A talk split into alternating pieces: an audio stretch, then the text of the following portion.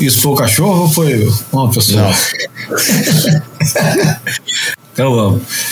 Bem-vindos ao Boia número 184, uma ilha de informação cercada de água salgada ou filosofia de botequim sobre surf e seus afins, líquidos e sólidos e, em breve, para vestir. O Boia é gratuito e sai toda terça-feira. Nos avalie na sua plataforma de podcast predileta e se você gosta de nos ouvir, a melhor maneira de contribuir é compartilhando com seus amigos.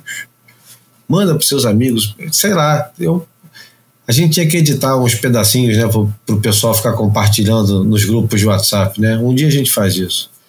Siga-nos no Instagram para ver a imagem falada e não deixa de visitar, e não deixa mesmo, de visitar o boiapodcast.com.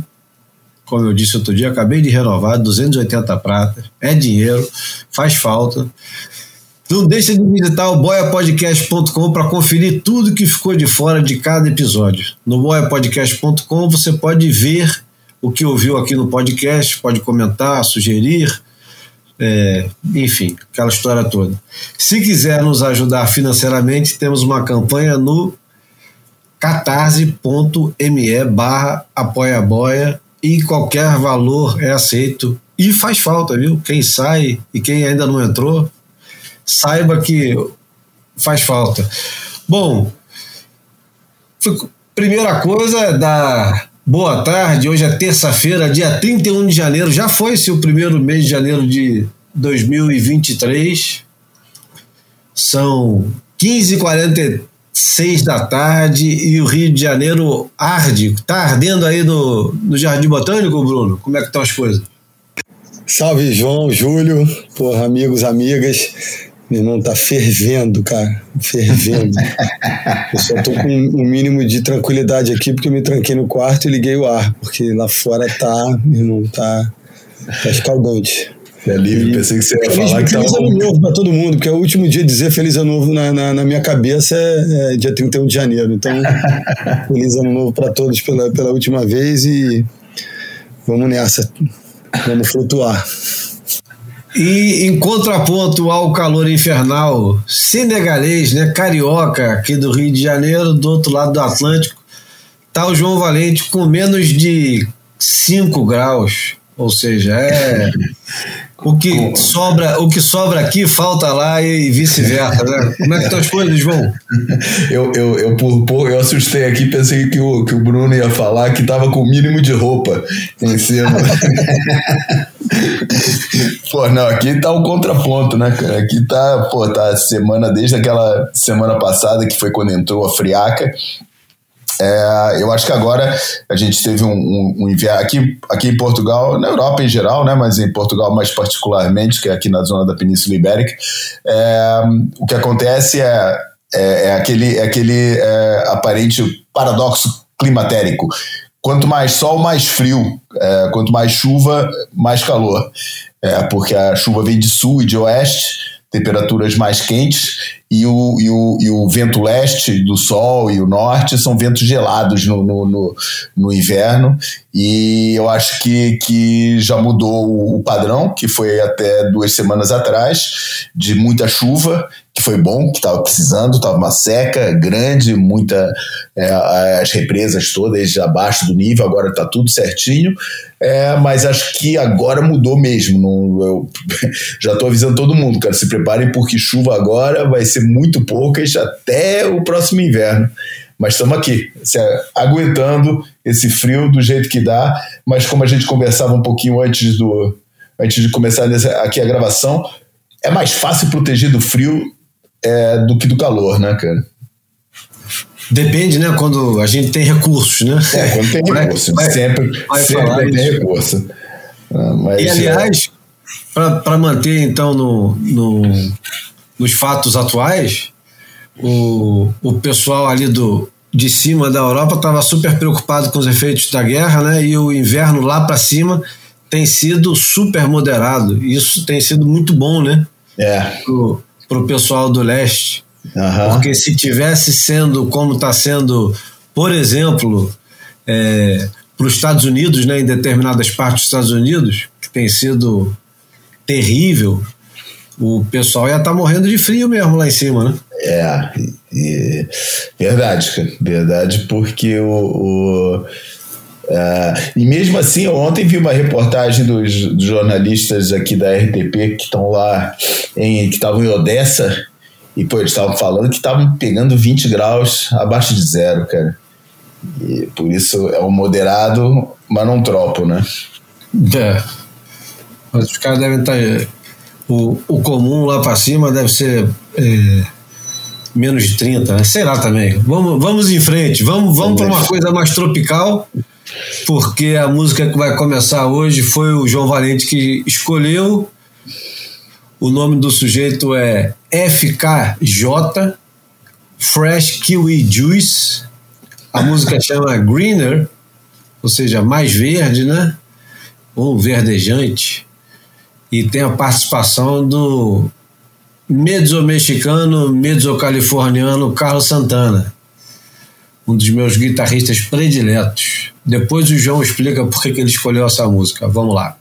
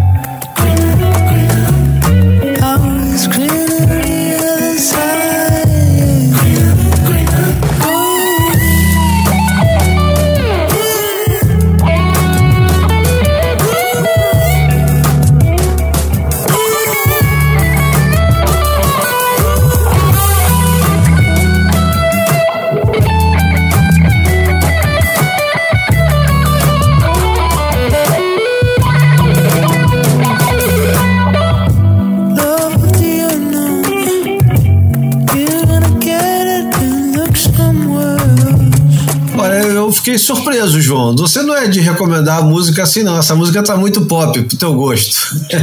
É, cara, mas não tem muita razão, não, cara. É um pouco. Poderia ter.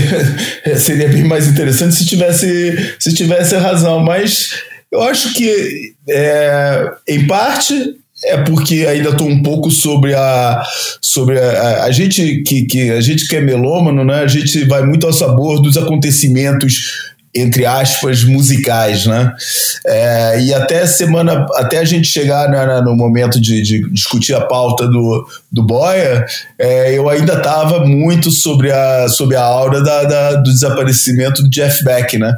Com esses sons todos. E o Santana bota um pouco nesse, nesse, nesse pacote também, é, embora eu ache a guitarra do Santana ainda mais surf do que a do Jeff Beck. São daqueles caras que pô, fizeram a trilha sonora do surf naquela época que a gente começou e que era fascinado com isso e tudo. E outro dia, o cara tava no carro, escutei esse som, Aí falei, pô, que som é esse Santana que eu nunca escutei antes? Daí dei uma chazamada no negócio, vi isso, corri atrás do disco e, cara, é uma novidade, é um som novo que saiu. Acho que o nosso público todo, ou, ou, ou pelo menos 99% do nosso público, deve se amarrar muito no Santana.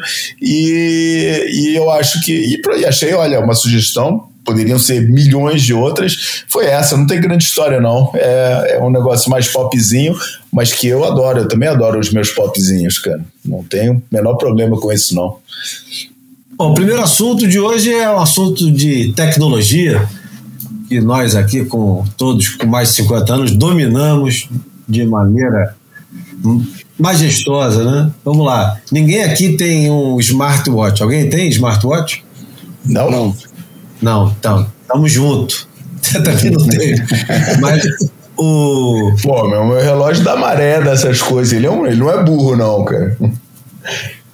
Eu não tenho nem relógio. Aliás, eu nunca mais me esqueço do dia que eu, eu, eu lá na Ripcool, aqui do, do Brasil, na época que ainda pertencia ao grupo da Hawaiian Dreams, e o Felipe Silveira encontrou comigo e eles estavam lançando o, o relógio de, de maré. Aí eu dei uma indireta assim, pô, vou ganhar um relógio desse. Aí o Felipe Silveira falou assim: Ô, Marreco, pô, tu não tem hora pra nada, porque você quer um relógio. ai, ai, ai. E até hoje não tenho relógio de maré. Aí fica, fica a dica. é, vou te falar que é, é um equipamento especial. Você tem, Bruno? Eu tive, eu tive um apoio da Ripcool, ganhava produtos, ganhei entre 2006 e 2017 ganhei produtos da Ripco 11 anos e tive uma coleção deles, mas todos estão envelheceram, a bateria acabou e, pô, como eu não tenho mais o apoio, eu fiquei constrangido de mandar para o concerto. Hoje em dia eu tenho um, um japonês daquele. E eu vou pegar então. Vou pegar na tua casa. vou pegar na tua casa e vou realizar um sonho antigo e vou, vou mandar consertar, botar bateria. É, tem mais de um. É que agora eu, eu ganho apoio da, da Quicksilver, mas eles não têm com, com a mesma quantidade, a é, oferta de, de relógio de maré. Mas Rio, o, Rio, o Rio também não tem maré, cara. Porra, o que, que interessa isso? Porra, faz, faz uma diferença, sabia? É impressionante. É impressionante como uma variação tão pequena, né? Faz uma diferença é. grande pra caramba, né? a gente aqui na Europa tá obrigado. A gente aqui na Europa tá, tá habituado àquelas variações gigantescas que aí faz é. toda a diferença e até é. fica chocado como é que uma diferença de maré tão pequena como tem no Rio, no Brasil, né? No Rio, no Rio, porque lá no Nordeste a, a diferença é grande. Mas como no Rio, mesmo assim, faz uma diferença grande, cara. Impressionante. E faz, pô, principalmente quando tem mudança de lua Bom, é, a WSL anunciou essa semana, depois de. Eu vou dar um número redondo aqui. Depois de mais ou menos sete, oito anos de uma notícia que já era antecipada, finalmente a WSL anunciou que fechou uma parceria com a Apple para que o Apple Watch, ou seja, o relógio da, da Apple, vai ajudar os surfistas competidores durante as competições da WSL esse ano. Eles vão fazer o, os testes finalmente agora a Vera, mas esse negócio já vem desde a época do Manuziu e já vou fazer a introdução opa, do, do assunto. Um camarada nosso, que aliás são dois irmãos, Demian e Derek Borba, um deles é um excelente câmera, os dois bons surfistas. O Demian Borba se especializou em tecnologia, já vou colocar aqui qual é o, o currículo dele. Ele se especializou em tecnologia e ele trabalhava, ele trabalhou com, com o humano no desenvolvimento do relógio para Samsung, na época que o circuito mundial tinha patrocínio da Samsung, ou seja, 2016. E eu tenho a impressão que era antes disso já tinha. Aliás, tem matéria no Surf Total. O, o... Você não colabora com o Surf Total, João? Ou colaborava? Colabora. Colabora. Então, uhum. tem a reportagem lá de 2016, que eu vi inclusive no LinkedIn. E aliás, foi por causa do LinkedIn que eu resolvi colocar esse assunto aqui no, na pauta de hoje. Porque primeiro vem aquele negócio assim, mas é para quê, né? Para quê? Vai servir para quê? Vai, às vezes não dá para escutar o que está acontecendo e tal, mas mais ou menos, e, e, o que me motivou a colocar aqui foi um comentário do Ian Cairns, debaixo do, do negócio lá no LinkedIn, do, da postagem, e ele falando assim: puxa, isso vai ser muito útil, imagina as possibilidades para os técnicos agora é, é um inferno essa, esse, esse mar de possibilidades para o técnico, porque eu acho que é mais distração para o cara que devia estar concentrado em pegar onda, né? Mas eu acho que a, a primeira coisa que a gente tem que fazer aqui é ouvir a história do, do Demian, porque é interessante de onde que vem o, o relógio quando ele começou e ele não começou agora. Vamos ouvir e depois eu vou colocar o currículo dele. Vamos lá. Fala, Júlio, beleza? Bom dia aí, eu tô aqui na Califórnia começando o dia também. É, eu achei melhor mandar um áudio, eu tô dirigindo aqui agora, pra academia. Então, para responder essa pergunta, é, eu não lembro muito dos detalhes, assim, de como é que começou, né? Como é que nasceu a ideia. Eu vinha fazendo muitos trabalhos já com o Mano, né? Eu tinha uma agência aqui em San Diego de produtos digitais, assim, então a gente criava produto para muitas empresas. E eu sempre fui muito apaixonado por surf e tal, e me aproximei do, do Mano através do, do João Paulo, né, que trabalhava no Replay, e a gente acabou ficando super amigos, assim, ao longo dos anos. E a gente, eu fiz muitos apps ali, né? Já fiz o app, fiz um app uma vez de votação que as pessoas que as pessoas é, podiam votar nas ondas. Então a gente sincronizava o app com o sistema de notas ao vivo, né? As pessoas também da sua casa podiam dar nota. Era o Surf Vote, né? E é, foram apps que a gente meio que fez brainstorm junto, assim, né? Eu e o Mano. E aí depois a gente fez o app de, de votação de, de, de, nota dos juízes, né? Então, quando os, os juízes davam nota lá do, do, palanque, eles usavam os tablets da BlackBerry, né? Nessa época eu já estava mais próximo da BlackBerry, depois até vim trabalhar para a BlackBerry por alguns anos. E aí o terceiro grande app, assim, foi esse do relógio. E aí esse do relógio é, foi uma ideia de analisar quais problemas né, o, os, os, as atletas e os juízes tinham. E um dos grandes problemas que o Mano sempre falava é que tinha alguns lugares que o, o atleta não conseguia ouvir a nota, né, porque era muito longe, tipo Sunset, assim, e também não conseguia ver, às vezes, né, porque era muito longe, tinha vento, tinha chuva, e aí não conseguia nem ver nem ouvir as notas. Isso era muito ruim durante a bateria. Aí, na época, a Samsung era patrocinadora do circuito, né? não sei se você lembra, era uma patrocinadora principal. E aí ele me perguntou se não queria fazer algo com o relógio da Samsung, que era um relógio grande, assim, né? Que eles tinham lá a, a prova d'água, tinham... Era super legal o relógio grandão, assim, parecia do Power Rangers. Aí eu fiz esse app para ele, né? Um app que conectava de novo com o sistema da torre ali. E durante uns 4, 5 meses a gente ficou desenvolvendo, testou, funcionou. Só que tinha muitos desafios em cenários mais instáveis, porque usava Wi-Fi, né? E o Wi-Fi com a água ela fica muito instável. Se você afunda um device na água, o sinal da Wi-Fi compromete muito. Então tinha esse único desafio de às vezes demorar para chegar um pouco o resultado por causa da interferência do Wi-Fi na água.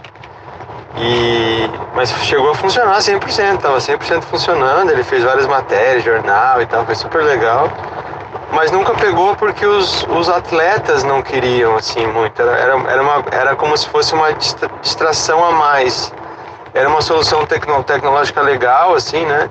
Mas os caras eram tão focados assim com a bateria que ter que olhar num relógio e às vezes, sabe, tinha água na tela ali, acabava atrapalhando.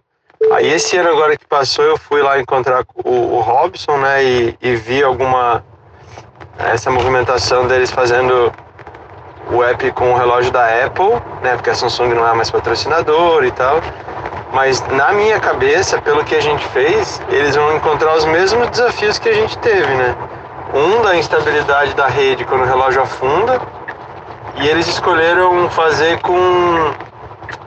É, com a, o, em vez de ser Wi-Fi, pelo que eu entendi, eles escolheram fazer pela, pela rede do celular que tem né, no, desses relógios mais novos. Que já conectam como se fosse um, um telefone mesmo. Só que aí como é que vai ser em lugares onde não tem telefone, né? Tipo Tahiti, é, lugares mais remotos, né? E, e, também tem esse segundo desafio que eu acredito que seja esse esse desafio dos atletas não quererem uma distração a mais, né? Ah, legal, vou ver a nota ali na hora e tal. mas e se tiver qualquer problema, né? E se travar e o, o sinal demorar um pouquinho para chegar, pode criar mais problemas do que soluções, né? Mas foi um trabalho fantástico de ter feito com o Mano e funcionou muito bem. É, quando o ambiente era perfeito, né? Mas é isso, espero que esteja tudo bem. E depois eu quero te mostrar o projeto que eu estou criando aqui, o Pacto, de é focado em treinamento, né? A gente tá com o Ok, o Demer Hobgood, o Paulo Kid, tem uma galera legal aí que tá treinando, tá fazendo revisões. É minha startup e eu tô dando minha vida aí por ela nesses próximos, próximos anos aí. Bom, depois de ouvir isso, primeira coisa que eu devo falar é que eu já fiz um, um convite para o Demer participar do Boia para ele falar exclusivamente sobre é, esse projeto dele, que é o Pacto, Pacto com dois T's de Tatu, eu já tinha recebido isso através de outra pessoa que nem era ligada a ele. É um, é um software e uma plataforma para treinadores. E você pode enviar para o treinador, enfim. A, depois a gente entra mais nesse negócio. É, e acho que é um, é um mercadão, né? O, acho que a, o João que participa de um, de um mundo que é um pouco diferente do mundo aqui do principalmente do meu e do Bruno no Rio de Janeiro porque o Rio de Janeiro o surf está muito pulverizado e na Zona Sul não tem esse, esse negócio de treinador, treinamento, isso ficou tudo mais para a Zona Oeste, né? Da Barra para baixo ou para cima, tanto faz de onde você estiver vindo, e principalmente no sul e no nordeste. Agora, em Portugal, não. Em Portugal, esse negócio de, de pais treinadores, treinadores e técnicos e um monte de, de caô que o pessoal vai inventando para esticar o tempo né, na praia e com o surf tem aumentado muito. E isso é um jeito de você sair da praia, né? É engraçado como é que a gente vai achando jeitos de continuar no surf e sair da praia, né? Como a gente está fazendo aqui, que é um podcast. É, é, é, muito parecido mesmo, né? Tipo, usando a tecnologia para falar de surf, para conectar pessoas, né? É, é, legal o projeto dele. Eu já tinha ouvido falar, mas não sabia que era dos irmãos Borba, não. Não, é só do Demian. O, o, o Derek ah, tá. continua com filmagem, enfim, esse, esse projeto é, é do Demian que mora na Califórnia. O, o Derek continua morando lá, no, lá em Alagoas, pegando onda. Enfim, é, vamos falar um pouquinho sobre o, se é que há futuro né, no, no aplicativo, na aplicação, de ter um relógio dentro d'água te mostrando mais coisas. Né? E esse negócio da distração é engraçado. Será que mudou a cabeça do competidor? Ou será que agora o contrato já está dando uma grana suficiente que não tem mais para onde correr? O que você acha, João? Uh, cara, eu, eu acho que é uma coisa que é, é, são aquelas tentativas que se fazem de, de de, através da tecnologia, tornar a coisa mais dinâmica e mais competitiva. É, acredito que alguns surfistas vão, vão, vão conseguir, vão se adaptar melhor ao negócio do que outros. Uh, acho que a nível da, da essência, da dinâmica da, da, da do esporte, não acredito que para quem visualiza, para quem vê, para o espectador, não acho que vai fazer grande diferença, ou nenhuma mesmo. É, eventualmente teria uma ou outra situação de prioridade que, que poderia é, é, que, que, poderá ter resultados diferentes, funcionar de uma forma diferente, é, contando, né, sempre, sempre partindo do princípio que a tecnologia vai funcionar sem falhas, né, que não é garantido. A gente sabe como é que é esse negócio com tecnologia, né? Mas é, acho que não é daquelas coisas que, é, olha, sinceramente, não querendo é, soar muito. Pô, negativista, porque realmente não tem nenhuma negatividade, não tem nenhum entusiasmo pela ideia. Acho uma, uma coisa interessante, acho interessante do ponto de vista tecnológico, não acho que, que vai, que vai é, alterar muito o, o esporte, e, e, e, eu acho que dentro do panorama da, da, da WSL, que a gente fala aqui várias vezes, e do surf competitivo no geral, é, não é isso que vai fazer é, grande diferença. Talvez seja interessante, é, e agora lembrando daquele relógio que a Ripco lançou é, há uns tempos atrás, é, vai ter mais estatísticas, vai ter mais informação do comportamento e do, e do que aconteceu no, no, âmbito de uma bateria, e que talvez é, e, e isso vai se transformar em um pouco mais de conteúdo. Acho que está tudo indo nessa direção. Né? Hoje em dia a gente tem a inteligência artificial nos jogos de futebol e dá todas aquelas estatísticas de ataque, de área do campo ocupada, de, de é, número de passes certos, número de passes errados e tal. Eu não sei, eu não sei se o surf tem isso tudo, mas talvez seja interessante. É, é, agora, e tô, e tô falando é, enquanto estou pensando, porque vou confessar que li as notícias, mas ainda não tinha pensado muito sobre isso. Estava pensando um pouco aqui enquanto escutava esse áudio. É, talvez seja interessante é, observar depois de um dia de campeonato é, se é, da posição dos surfistas, mais do que aquela informação que fica passando do surfista, do palanque para o surfista, é, Uh, talvez aqui, é, se chegar ao ponto de ter uma, uma, uma, uma e que vai com certeza chegar, né, porque já existiram um reloginho da Ripcool, por isso com certeza esse tipo de estatística vai estar presente aqui, analisar o posicionamento dos surfistas e o, e o, e o, e o comportamento dos surfistas ao longo do campeonato, os lugares onde eles sentaram, onde é que eles foram achadas as melhores ondas, é, e isso talvez tenha, tenha algum impacto que eu ainda não, não, não sei bem qual será. É mais informação circulando, é, parece uma coisa boa, vamos, vamos ver como é que vai sair. Não estou entusiasmado, mas estou curioso para ver como é que vai acontecer, o que, que vai acontecer. Então vamos lá, Bruno. É, eu, eu acho que o, a principal notícia aí tá na entrelinha, porque depois do make or break, você ter a Apple envolvida com, com o relógio, que eu acho que é um dos grandes produtos que a Apple lançou depois do, do dos portáteis, né? Tanto o telefone quanto o tablet, o relógio depois foi o, o grande produto deles, né? Já tinha passado pelo iPod e, já tinha passado pelos iPhones, iPads e o, e o relógio é o, é o, o outro grande atrativo e, e, todo mundo quer ter um reloginho desse, né? Só que, é, porra, para quem vive com pouco dinheiro é impossível, né? Que o negócio custa uma fortuna, como quase tudo que a Apple faz, né? É proibitivo, é para pouca gente e é por isso que vende tanto que o pessoal quer ter e pertencer ao, ao, ao clubinho.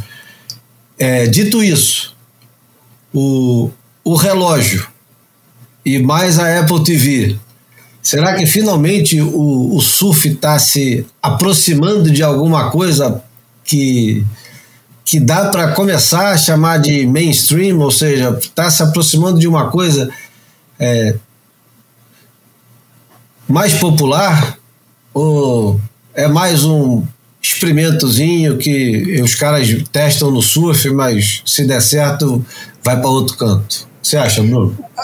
Sei lá, assim, também como João, né, assim, reagindo meio de supetão a uma questão, estava me preparando para ir para um outro caminho. Mas acho que uma coisa é uma coisa, outra coisa é outra coisa, como diria Gerson Canhotinha de Ouro. Eu acho que é ele que, que popularizou esse, essa, essa frase. É, eu acho que a tecnologia se impõe, né? Eu acho que o, é, é o relógio está ofertado para os competidores do Tour. É, acho que já, já chega tarde. Eu, é, como a gente falou, como você falou, é um projeto que já existia desde a época que a Samsung era parceira do circuito. E, e, me aflige, vou te falar, me aflige até, de certo modo, bastante em alguns momentos. É, é, como tem uma grande quantidade de competidores que, que realmente não se adapta, não, não curte usar relógio. Eu confesso que eu sou um pouco relogeiro, durante muito tempo eu, eu dormi de relógio, hoje eu, pelo menos eu, eu cultivo o hábito de tirar para dormir para não me incomodar, ou para, enfim, não arranhar, não machucar durante a noite, mas eu me oriento muito pela, pela matemática do tempo, cara. Eu acho que os caras são competidores, eles precisam ter algum. É, é ter, ter, não intimidade, mas ter, um, de fato, uma, a possibilidade de, de ter essa informação mais rápida. Aquela história eu acho muito arcaica dos caras ficarem balançando o braço, porra, sabe, em pleno século XXI, porra, pedindo nota, pedindo status de bateria, e eu acho que a, a e o relógio agora vem é, justamente ofertar esses elementos. Eu acho que, cara, a gente pode ter um, um impactozinho é, no desenvolvimento das baterias, em algumas narrativas de virada, de não virada, né? A gente estava até. Nós fazemos parte de um grupo no WhatsApp de, de jornalistas de surf e a galera estava falando, pô, talvez aquela, inter, aquela é, interferência tão famosa, que inclusive mudou uma regra de interferência, chamando. É chamaram, acho que né, vulgarmente, de Medinas Rule, do, do, do, da, do, do, fato que rolou em Portugal com ele e o Caibelli, é, não teria acontecido se já tivesse é, ofertado a eles esse, esse relógio. Então, acho que que eu vejo com bons olhos isso. Acho que se eu fosse competidor, eu estaria ávido por ter um desse. Eu já fiquei sabendo que parece que vai estar tá ofertado no Beat Marshall para os caras pegarem e devolverem depois das baterias. Eu já queria um brinquedinho desse para mim full time. E, e, eu acho que assim, esse é um lado da, da, da, história. E realmente, você abordando essa questão do make or break, eu acho que a Apple de fato tem, tem estado bem próxima da WSL, é, não só para o desenvolvimento da, da, da, série audiovisual, como agora para a entrada em cena do, do, do relógio. Eu acho que isso, assim, ter, ter uma empresa como a Apple por perto, eu acho que é interessante. Então. É, eu não, eu não vejo com, com, assim, vejo com, não é com desconfiança, vejo com, com curiosidade os, os, os, próximos passos desse, desse relacionamento, mas eu acho que a entrada do, do relógio em cena, mesmo não sendo uma, ó, uma notícia é, explosiva, bombástica, eu acho que vem boa hora, meio que, mesmo tarde, é, tardiamente, eu acho que pode, pode agregar, eu acho que pode, eu acho que é algo que já devia estar ofertado em lugares como Sunset e Margaret River, por exemplo, que fazem parte do circuito elite hoje em dia, cara, depende dependendo da, da, da, direção do vento, você não ouve, porra, um ai dos locutores de praia, né? Então, pô, ficar essa altura do campeonato com surf tão, tão desenvolvido, tão né, é, sofisticado em vários aspectos, poder ter essas informações no, no, no pulso, né, na, na, no momento que você precisar olhar só pro, pro braço ali, acho, acho legal. É isso.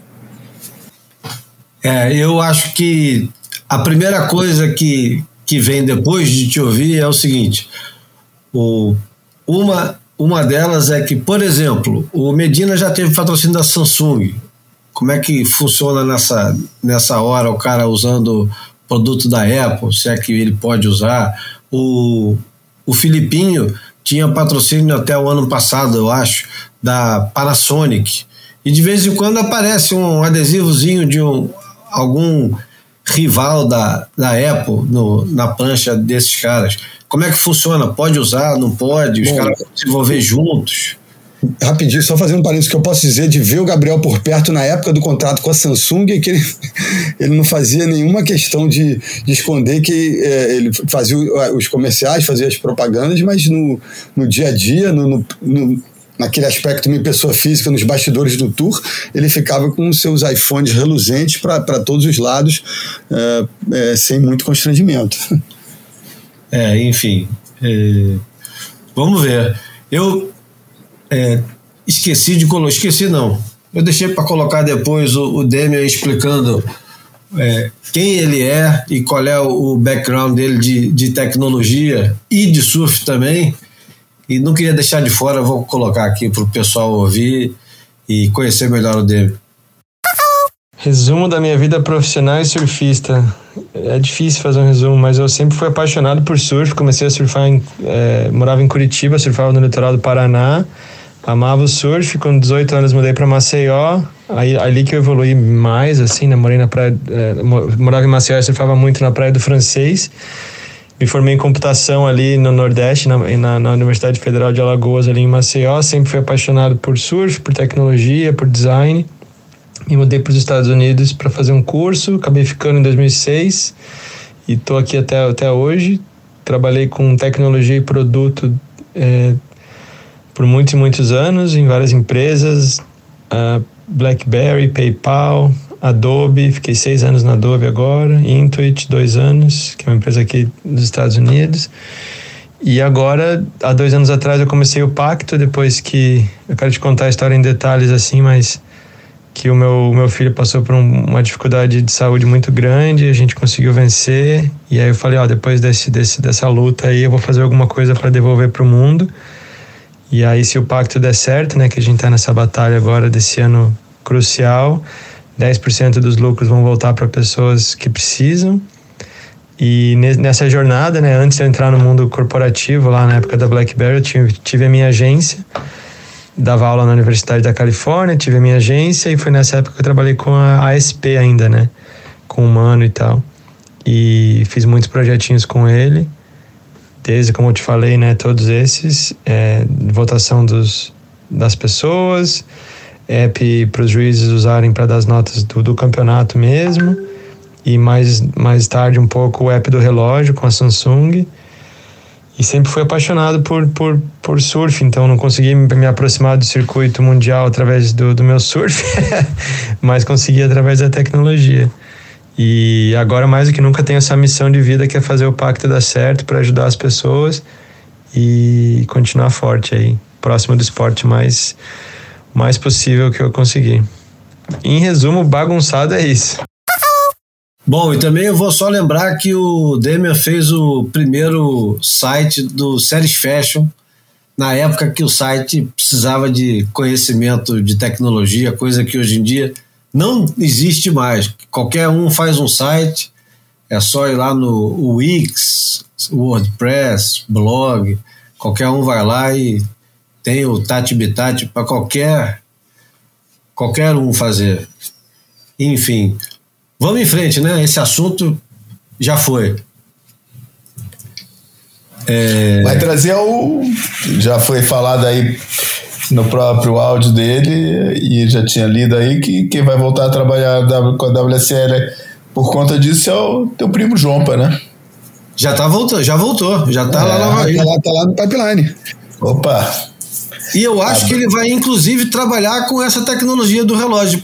Posso até perguntar. É, era por aí mesmo, era por aí. É por aí. Vamos ter vários colaboradores. A gente, é um assunto que podemos esmiuçar com vários, com vários intervenientes diretos.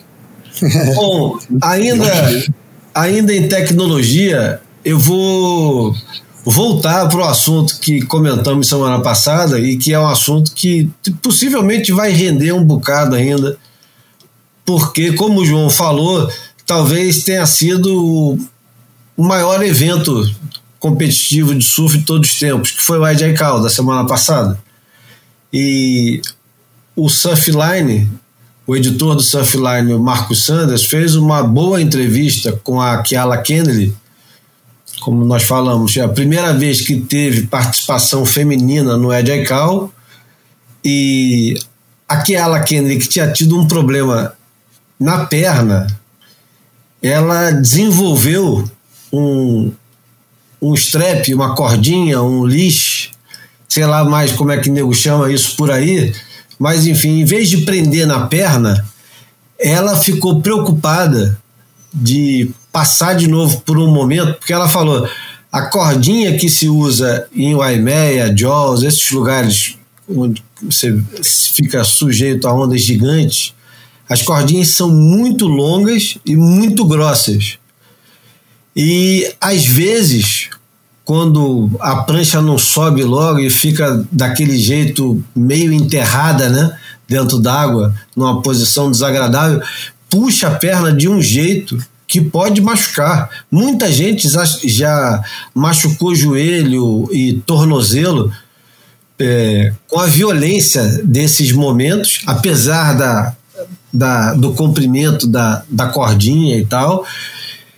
E ela começou a pensar como é que eu vou fazer, porque eu não aguento colocar isso na minha perna, que se puxar é, vai pode quebrar, pode machucar de novo. E ela falou, pô, comecei a procurar é, tinha visto os caras de stand-up usar em, em, em, outros lugares sem ser. Porque tem gente, por exemplo, o pessoal do Pranchão de vez em quando usava é, embaixo do joelho, né? No tornozelo, que bem acima da canela, né? Isso, porra, nos anos 80 o pessoal usava ali em cima e tal. E ela percebeu que tinha gente que usava é, na parte ali do, do abdômen, praticamente, no, na parte de cima do corpo. E ela começou a pesquisar é, coleira para cachorro na Amazon online. Começou a pesquisar coleira para cachorro, que é aquela coleira que prende no corpo e não no pescoço, né? Que fica presa no corpo para cachorros maiores. E ela achou uma coisa que era parecido, ela adaptou e ela colocou, ao invés de colocar no pé a cordinha, ela colocou na área ali do peitoral, né? Vocês já viram essa imagem? Já. Ela é, colocou, exótico, né? É, ela colocou na altura do peitoral e parece que até o Billy Kemper perguntou, porque o Billy Kemper, vocês viram, ele competiu com a perna toda enfaixada, né? E, pô, impressionante que o cara com a perna toda enfaixada pegou uma das maiores ondas do campeonato, né? Não, aquela vaca dele, a determinação, né? A remada dele para aquela onda é impressionante. E, a, e, a, e aquela Kena, ele usou é, essa cordinha absolutamente é, fora do, do padrão. Teve porra, possivelmente uma das maiores vacas do campeonato, que ela, sei lá, fica caindo o quê? Mais de dois segundos ela está caindo ali. Não sei se é porque está tudo em, em, câmera lenta, mas a, a altura que ela cai e o tempo que ela fica caindo até ela entrar na água e ela falando que ficava o tempo todo na cabeça falando assim, eu tenho que penetrar na água com os dois pés, igual alguém que pulou de um lugar muito alto uhum. e tem que penetrar com os dois pés, porque se eu cair de qualquer outro jeito, eu vou ser enrolada pela onda, e aí é aquele esquema que o Rodrigo Rezende explicou no Surf Adventures: é um, uma meia dentro de uma máquina de lavar. É, foi. Eu, eu gostei muito desse texto porque trouxe uma coisa que a cobertura não pegou no dia, é, quase todas as outras também não prestou muita atenção. A gente já tinha falado da Idiacal, o João falou do, do Ross Clark Jones e do Michael Ho sem a veste protetora de salva-vidas. De... Não, é, não é o. Não, inflável, não, o, o, inflável, o inflável. Inflável, inflável, inflável isso. E eu falei, eu, eu me enganei e falei, não, eles estavam, e não estavam, não. Os dois estavam sem a veste inflável. Impressionante, o Michael Ho com 65 e o Clark com 5,6. com 5,6. E os caras, porra, dropando de tudo quanto era jeito. O Ross Clark, é, uma das figuras centrais ali, porque o cara que já ganhou o. Quantos caras tinham que já tinham ganho o, o Cal nesse campeonato? Tinha o John Jones. Kelly. Só ele e o Kelly. Não, o Kelly não, foi, né? É. Não, o Kelly não foi. É, o Kelly não, não foi, né? Não, só ele e o John John. Só ele é. e o John John, então. É, enfim, é, tudo isso para dizer o seguinte: a gente vai recomendar daqui a pouco no Almanac um, uma reportagem que o Nick Carroll fez. Mas o que a gente ficou refletindo muito antes de fazer esse almanac foi é, quanto tempo depois do campeonato encerrado que o Surfline, que já foi o principal é, site de surf do mundo e já teve uma grande preocupação de colocar a notícia antes, ou chegar antes, publicar antes, quase uma semana depois publicaram uma cobertura completa. Foi aos pouquinhos e tal, publicou uma coisa do Marco Sanders, outra coisa de outro cara, depois finalmente uma completíssima do, do Niquero que a gente vai falar já. Mas isso incitou uma dúvida na nossa cabeça que é a velocidade versus a qualidade na cobertura. A gente pode falar que é, surf barra WSL. Por acaso esse evento, e isso é assunto também para gente, esse evento não faz parte do universo da WSL como a WSL faz questão de exibir ou não exibir em todos os seus, em todas as, as suas plataformas. O, o Ed foi solenemente ignorado pela WSL só porque não pertence à WSL.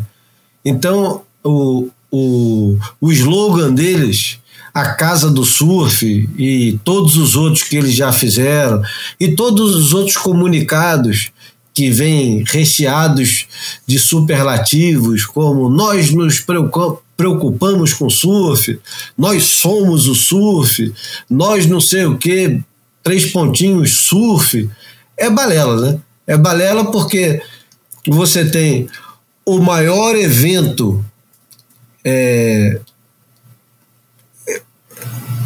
é difícil dizer que é o maior evento da história, mas vamos lá. Vamos ficar só no, no que dá para. Não, só que. Nas ondas grandes. É. Não, só, só, no que dá para quantificar, que eu acho que é, tem, um, tem um pormenor nesse campeonato específico que é fácil de você identificar, que é o seguinte: amanhece no Havaí às 6 horas, 5 e meia, 6 horas. Quando amanheceu no Ed Aikau, e isso você pode ver em qualquer cobertura, é, Facebook, Instagram, YouTube, em tudo quanto é lugar, vai ter a imagem, e a imagem não mente. Antes do primeiro raio de sol, a praia está absolutamente lotada. Então, isso não existe em nenhum outro evento de surf no mundo. Não tem. E nunca vai ter. Primeiro, porque aquilo ali é meio anfiteatro, a praia não é tão grande. Então, fica todo mundo concentrado ali. O acesso, o acesso ao AEMEA, para quem nunca foi, é, é fácil, mas ao mesmo tempo é restrito, porque não tem muitas vagas para você parar ali, então você tem que ir parando quem vai chegando mais tarde vai parando cada vez mais longe. Então, às vezes, você tem que andar um quilômetro, dois quilômetros, três quilômetros, quatro quilômetros. Imagino que tem gente que anda bem mais do que isso. E eu acho que a melhor é, prova do que eu estou tentando dizer aqui é que a praia estava absolutamente lotada, o, o trânsito em volta era também é, o tempo todo o pessoal colocava uma imagenzinha para mostrar o quanto de interesse, o quanto para o Havaí é, ao redor desse campeonato, coisa que não acontece nem no Pipe Master, nem é, em Chopo, nem em nenhum outro lugar. E nem no Rio de Janeiro também. No Rio de Janeiro junta aquele pessoal todo e tal, não sei o que, que absurdo. 30 mil pessoas na praia torcendo pelo Felipe Toledo. É fantástico, mas é completamente diferente. É completamente diferente. O pessoal lá, para garantir um lugarzinho dele, chega antes da primeira luz na praia. E isso eu acho que é uma coisa. É, é, é muito impressionante. Eu tô, tô, tô exagerando muito, não, eu acho que na verdade você está só discorrendo sobre fatos, né? Eu acho que todos nós já tivemos essa experiência de estar de, de tá por lá. Eu, eu, eu nunca vi o Ed é, em loco, só, só assisti, é, vi em loco as cerimônias de abertura, né? não tive a sorte de vê-lo, mas enfim, hoje em dia a gente basta acompanhar algum amigo que mora lá e para você perceber isso, ou, ou, seguir duas ou três contas de, de havaianos, ou de, de, até de rede de notícia que eu sigo uh, em Oahu, você percebia já uh, os caras alertando, ó, não assistam em casa, a galera sabe que que, é, que, é, que o engajamento é impressionante. Aí eu acho que a gente vai para aquela discussão. O, o, Big Surf ele, ele atrai um contingente muito maior que o surf de competição convencional, né? É, não, não pressupõe o entendimento do, do jogo como, como o surf de competição de onda pequena e média pressupõe, né? É a luta do homem contra a natureza. Então acho que é, acaba atraindo um número muito maior de espectadores e aí por ser realizado no Havaí tem todo, né, toda a cultura é, incidindo, todo essa, esse envolvimento da comunidade. Então, enfim, é, de, de fato é, é, é, um evento que, que não dá para comparar com, com nenhum outro. Muito difícil, né, sob esse aspecto, do envolvimento da comunidade, das pessoas que estão no entorno, da atração, né, de, de, de né, a, iminência da, da morte ali está tá sempre é, presente. Né? Então, eu acho que é, é, é muito espetacular em função disso. Né?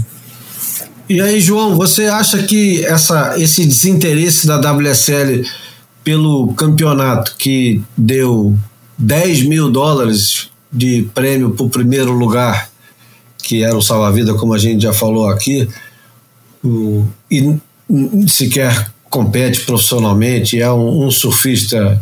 Recreativo. É, hã? Recreativo. Recreativo, é. O fato do campeão ser um cara low profile, sem redes sociais e parari parará, é, você acha que isso é mais importante do que o evento em si? Se fosse o John John, a WSL estaria jogando fogos e, e anunciando aos quatro ventos que houve o, o Ed ou, ou não? Cara, eu não gosto de falar em. Eu não gosto de especular, de ficar nesse negócio do se, se fosse assim, se fosse assado. É, Acho que, embora eu acho que não, eu acho que se fosse esse o caso, eles sabiam, o, John John e os outros competidores da WSL, Ezequiel, quem estava lá, teve que pedir autorização especial para a WSL, né, porque o contrato com a WSL é de exclusividade, qualquer atuação em campeonato fora da WSL precisa pedir autorização especial. É, por isso eles sabiam que eles estavam lá. O John John já tinha ganho o campeonato, por isso existia essa possibilidade estava totalmente em cima da, em cima da mesa.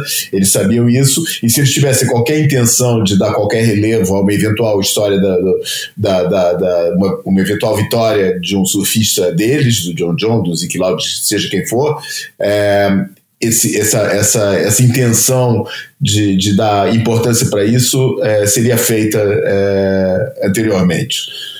Por isso, nada indica que, que, isso, que isso aconteceria. Acho que o, o, o resultado não teve influência nenhuma. Uh, eu, eu fico tentando entender por que o descapo, porque não dá para separar o desinteresse no Ed Aikau é, do desinteresse no surf de ondas grandes como um todo, né? E afinal de contas, eles acabaram com o, com o, com a, o circuito mundial de, de, onda grande, eles acabaram com, com, com, com, o XXL, do jeito que era, pelo menos. É, é, reduziram aquilo muito. É, eles parecem que não estou falando, não, cara. O que a gente quer se concentrar nisso aqui, nesse negócio aqui, no, no, no, no surf é, convencional, feito pelos melhores surfistas do mundo. A gente não quer nada com esse negócio de onda grande. Que para mim é uma tremenda de uma bola fora, né? Por todas essas razões que, que, que a gente já fala que você numerou aí, do interesse, do você e o Bruno falaram, e que eu concordo, né? Que é o, o continua afirmando que o surf de onda grande é o único é, é, é, o único elemento do surf capaz de atrair é, públicos públicos, eu estou falando de interesse de um ou outro, estou falando públicos é, para o surf, porque é, como o Bruno falou, é um negócio fácil de entender, é um, tem o elemento de sobrevivência que sempre atraiu o ser humano nessas coisas, e, e isso, isso é, é, é, mais fácil de entender do que o surf de competição. Uh, eu continuo sem entender qual é o posicionamento da WSL e esse descaso. É, mas é mais um sinal. É mais um sinal disso. O fato de ser um cara low profile, porra, né, vamos ver também. Também é expectável né, no, no, no surf das grandes, isso pode acontecer. E no Ed Aikau, mais ainda, né? Vamos ver a história, né? Clyde Aikau, é, é, é, o Keone Downing, é, Noah Johnson. Pô, que é o Denton Miyamura, né? O primeiro. Denton Miyamura, o primeiro, né, cara? Pô, caras que totalmente irrelevantes no panorama do, do surf da época, onde eles ganharam o Ed Aikau. É, por isso é um campeonato que tem essa tradição de, de, de permitir brilhar pela sua simplicidade que eu acho maravilhosa, né? Pela sua simplicidade maravilhosa de, de pô, é, é botar para baixo, dropar atrás. Cara, no, é, é mais simples, por exemplo, do que seria Jaws, né, cara? Que, que tem aquele negócio de, de, de ter a possibilidade do tubo, tem a possibilidade de um, de um highline.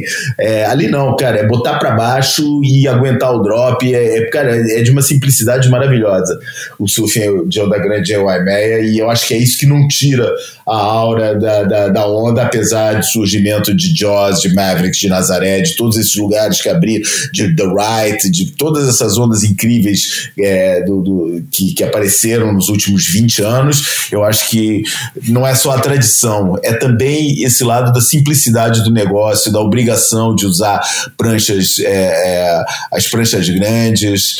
Uh, e enfim, cara, eu continuo sem entender qual é qual é o posicionamento. No, no, quer dizer, o, o, óbvio seria isso que eu falei, né?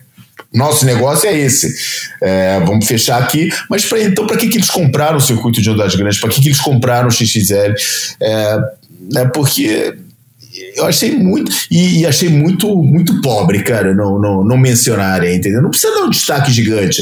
Bota notícia lá, cara. Olha, Aconteceu, ganhou, tá aqui na nossa área, nosso esporte. A gente tá aqui falando, não é nosso campeão. Cara, cheio de uma pobreza de espírito gigantesca e não quero acreditar que não haja voz dissonante dentro da WSL é, que vira pro cara que decidiu isso e fala: cara, tu é uma mané, mas pô, tu manda. Você, na hierarquia, você que manda, é, você que tem a última, mas eu não concordo. Acho, porra, eu acredito que tem, quero acreditar que dentro da WSL tem gente que fala, porra, cara, é o maior, porra, é, é, é pisar na bola feio.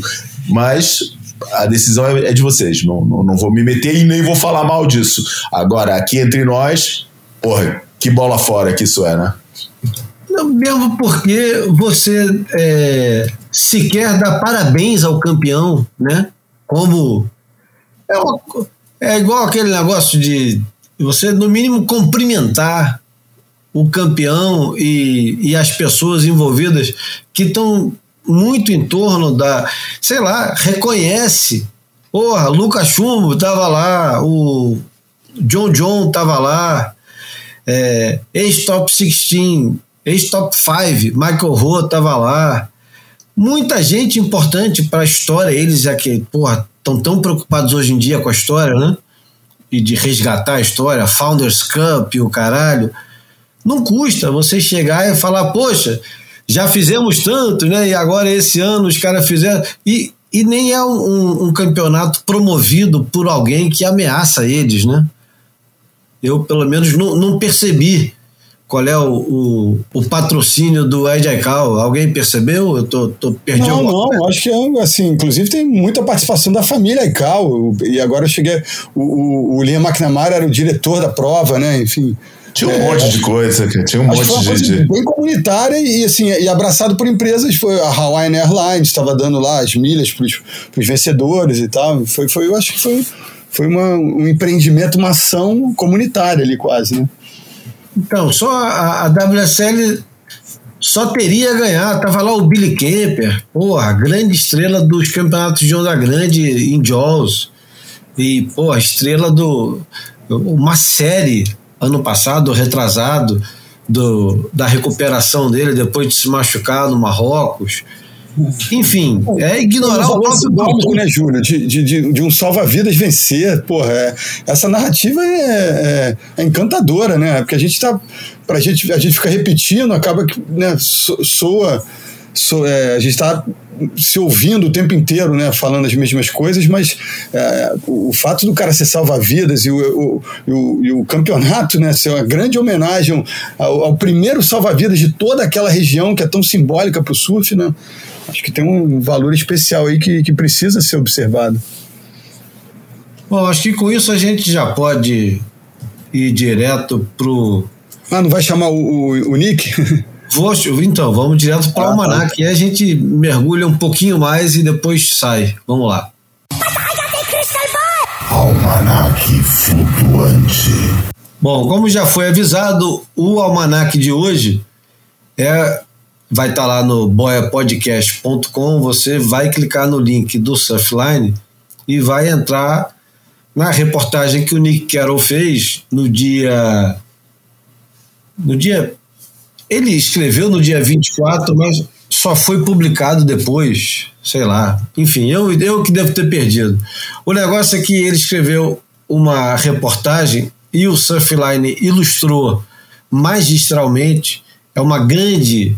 Você vai é, investir o seu tempo, não vai perder seu tempo. Você vai investir o seu tempo lendo e vendo as imagens fantásticas que o Surfline preparou. O nome do, da, da reportagem Casual Look and the Beautiful Day.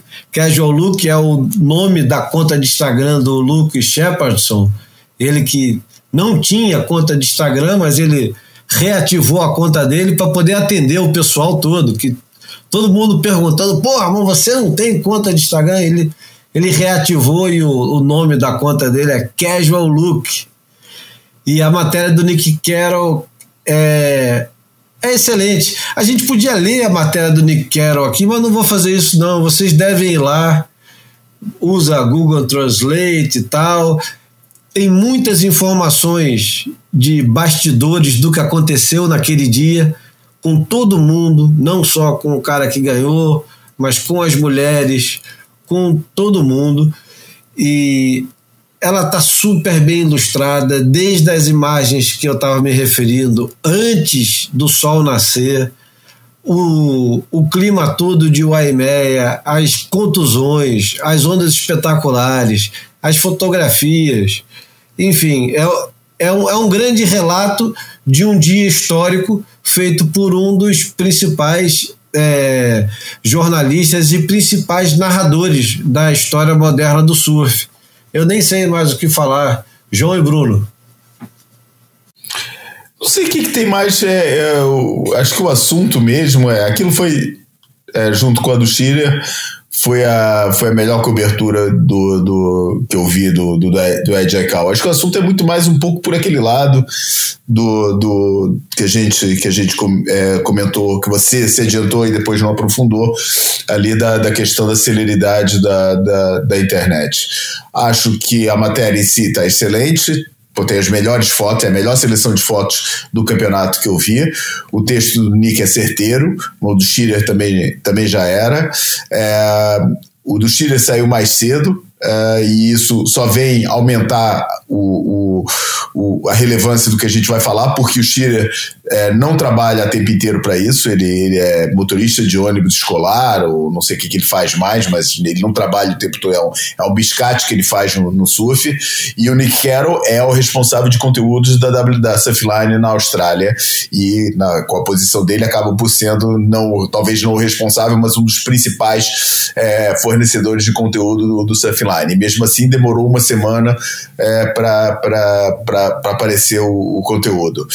Ah, e eu acho que isso é um pouco sinal de uma transformação que já vem acontecendo na internet há algum tempo e que talvez a gente veja isso cada vez mais acentuado, que é o imediatismo, e eu acho que é uma coisa legal, sinceramente, se isso for, se, se confirmar, é, é, é, uma análise que eu faço, não, não talvez esteja errada, mas vamos lá, é, eu acho que o imediatismo vai ficar cada vez mais para rede social, é, e os sites vão se comportar um pouco como se comportavam os médias tradicionais, né? A mídia tradicional, que é o um negócio mais ponderado, com mais tempo, com mais análise e mais aprofundado.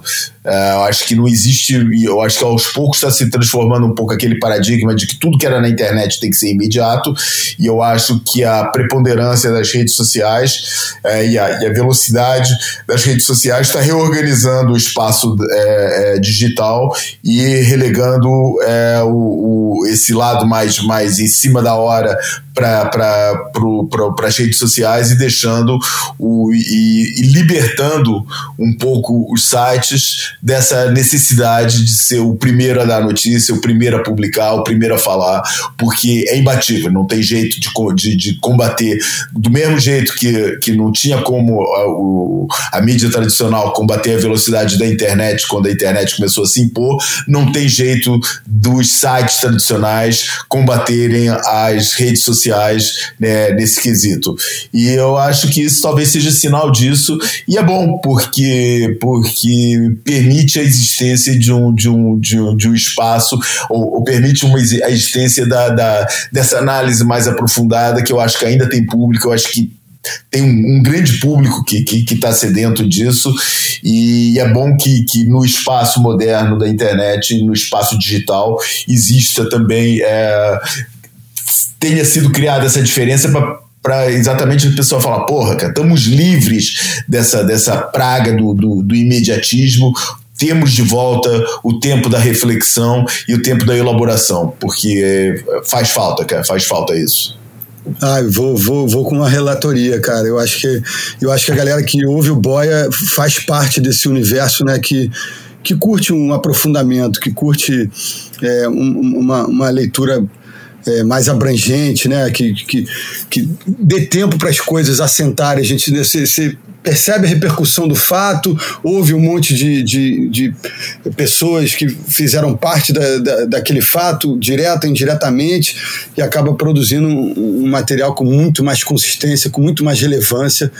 E boa, excelente análise do João. Acho que, de repente, vão existir um pouco esses ecossistemas distintos. Né? Você fica sabendo da notícia a partir de uma rede social, mas você se aprofunda em outro ambiente, talvez num, num site dito tradicional, numa, numa, conta de um site tradicional, e aí você linka uma coisa com a outra. Então, acho que, que é saudável que isso aconteça. Me aflige um pouco quando a gente.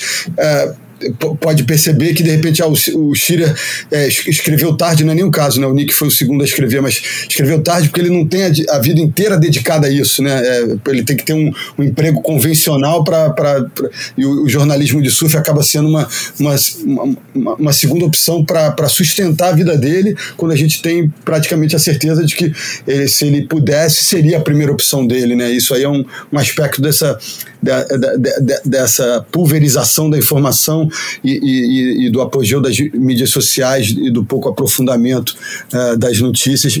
Esse aspecto me aflige um pouco, mas se, se a gente de fato perceber o de, desenvolvimento desses ecossistemas distintos, cada um ofertando a notícia de uma maneira diferente, eu acho muito bem-vindo, né? Mas é, é isso. É, vamos, vale a pena é, ler a matéria inteira do Nick, porque o, o, o fato, acho que é, a, a, a, matéria faz jus ao fato, sabe? A, a, coisa foi, foi, foi muito especial e merecia é, esse debruçar de mais tempo, de mais, é, de, de mais carinho no trato com a coisa.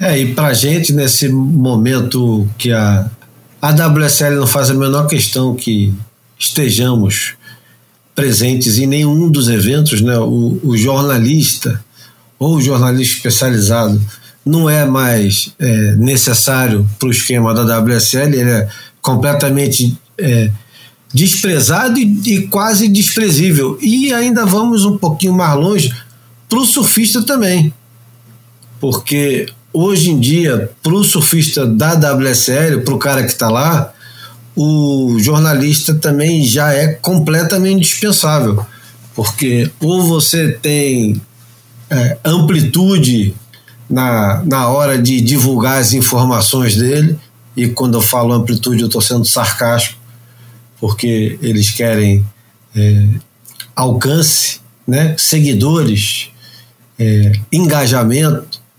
Então, um, um, veículo como o Boia, que sequer é uma coisa especializada, e eu nem gosto de dizer isso, é, é diferente, por exemplo, como era a Surf Portugal, que o João foi diretor durante tanto tempo, um veículo especializado sim, com é, edições formais saindo de um em um mês, publicadas e, e que circulavam mundo inteiro. O, o Boia fica limitado ao nosso mundo é, lusófono, né? Só o pessoal que fala português nos ouve. A revista tinha um alcance muito maior, porque embora não entendessem o que estava escrito, uma, uma matéria bem diagramada é, falava o suficiente.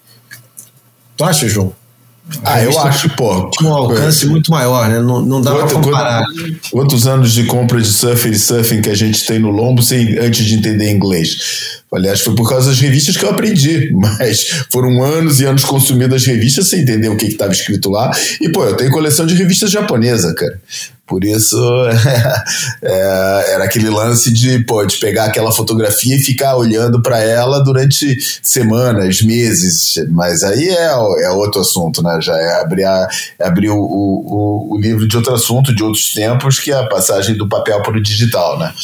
Mas as coisas estão um pouquinho ligadas. É, eu acho que o tempo de consumo das coisas é sempre, a mesma, é sempre o mesmo assunto. A base do assunto é sempre a mesma. É, então, vamos lá. Vamos para o Imagem Falada que ainda tem onda grande para comentar. Fotografei você na minha Rolleiflex.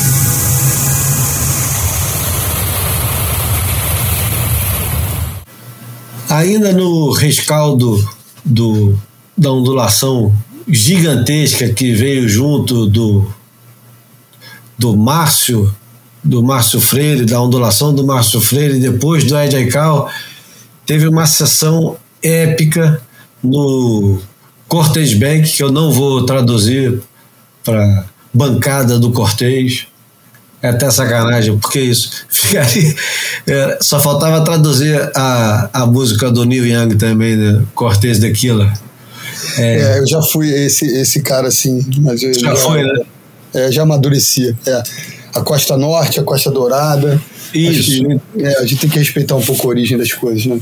É, então, é, eu imagino falar dessa semana é uma onda fabulosa, de fábula, da francesa Justine Dupont, Dupont que a, sei lá, a onda não parece nem ser de verdade. Quando ela começa a descer a onda e você ainda não tem tanta noção do que, que aquilo ali vai virar, você fica meio na dúvida o que, que é aquilo, para onde que vai, e conforme ela vai começando a descer e a onda ganhando cada vez mais magnitude, vai você vai falando assim, pô, será que não vai terminar de crescer esse negócio? Será que não é possível, cara? E essa mulher, ela vem é, ano após ano dando os passinhos dela aos poucos, né? Um ano aparece pegando uma bomba aqui, no outro ano já vai para Jaws e pega uma bomba lá, e no outro ano já pega um tubo inacreditável em Jaws, que era uma coisa que pouquíssimo tempo atrás quase ninguém fazia. E ela parece não, não, não, não conhecer limites, e ela, é, como quase todos esses surfistas de ondas grandes, é, tem aquele negócio que é um pouco de humildade, um pouco de obstinação e um pouco também de megalomania, né? Porque é tudo misturado ao mesmo tempo. E ela estava em Cortez, estava em Jaws e estava no Aijaical, uma coisa impressionante. Mas essa onda de Cortez, é, eu acho que não dá para tirar o, o prêmio de, de onda do ano. Acho que onda do ano de homens e mulheres, sei lá, cara. É, tô exagerando, Bruno? Não, acho que não, não tá exagerando, só você esqueceu de falar que ela também é habituada em Nazaré, né? Então é, é mulher usufrui daquele patrocínio da Red Bull para ter essa, essa mobilidade planetária, né? E, e, aquilo, é ex-top do Tour, então tem uma, tem uma substância, tem a consistência de performance também, né? O nível de surf dela é alto. Então é, é, impressionante, ela merece. Me faz lembrar um pouco essa coisa que você falou, né? Parece às vezes quase uma montanha é, em, em, movimento, né? Não parece uma onda o começo da, da imagem. Me lembra um pouco a onda de Mavericks do, do acho que da última temporada do, do Peter Mel é aquela onda de, de, tão, é tão perfeita e tão gigantesca que, que choca um pouco. Você fica tentando buscar uma referência para analisar e, e, você fica assim mergulhado é, nesse choque, nesse, nesse contemplar né, dessa da magnitude do, do, do bagulho. É sério mesmo, é, ela é, é muito sinistra. Ô João, qual foi a tua reação quando você viu aquela onda ali? Você tomou um susto?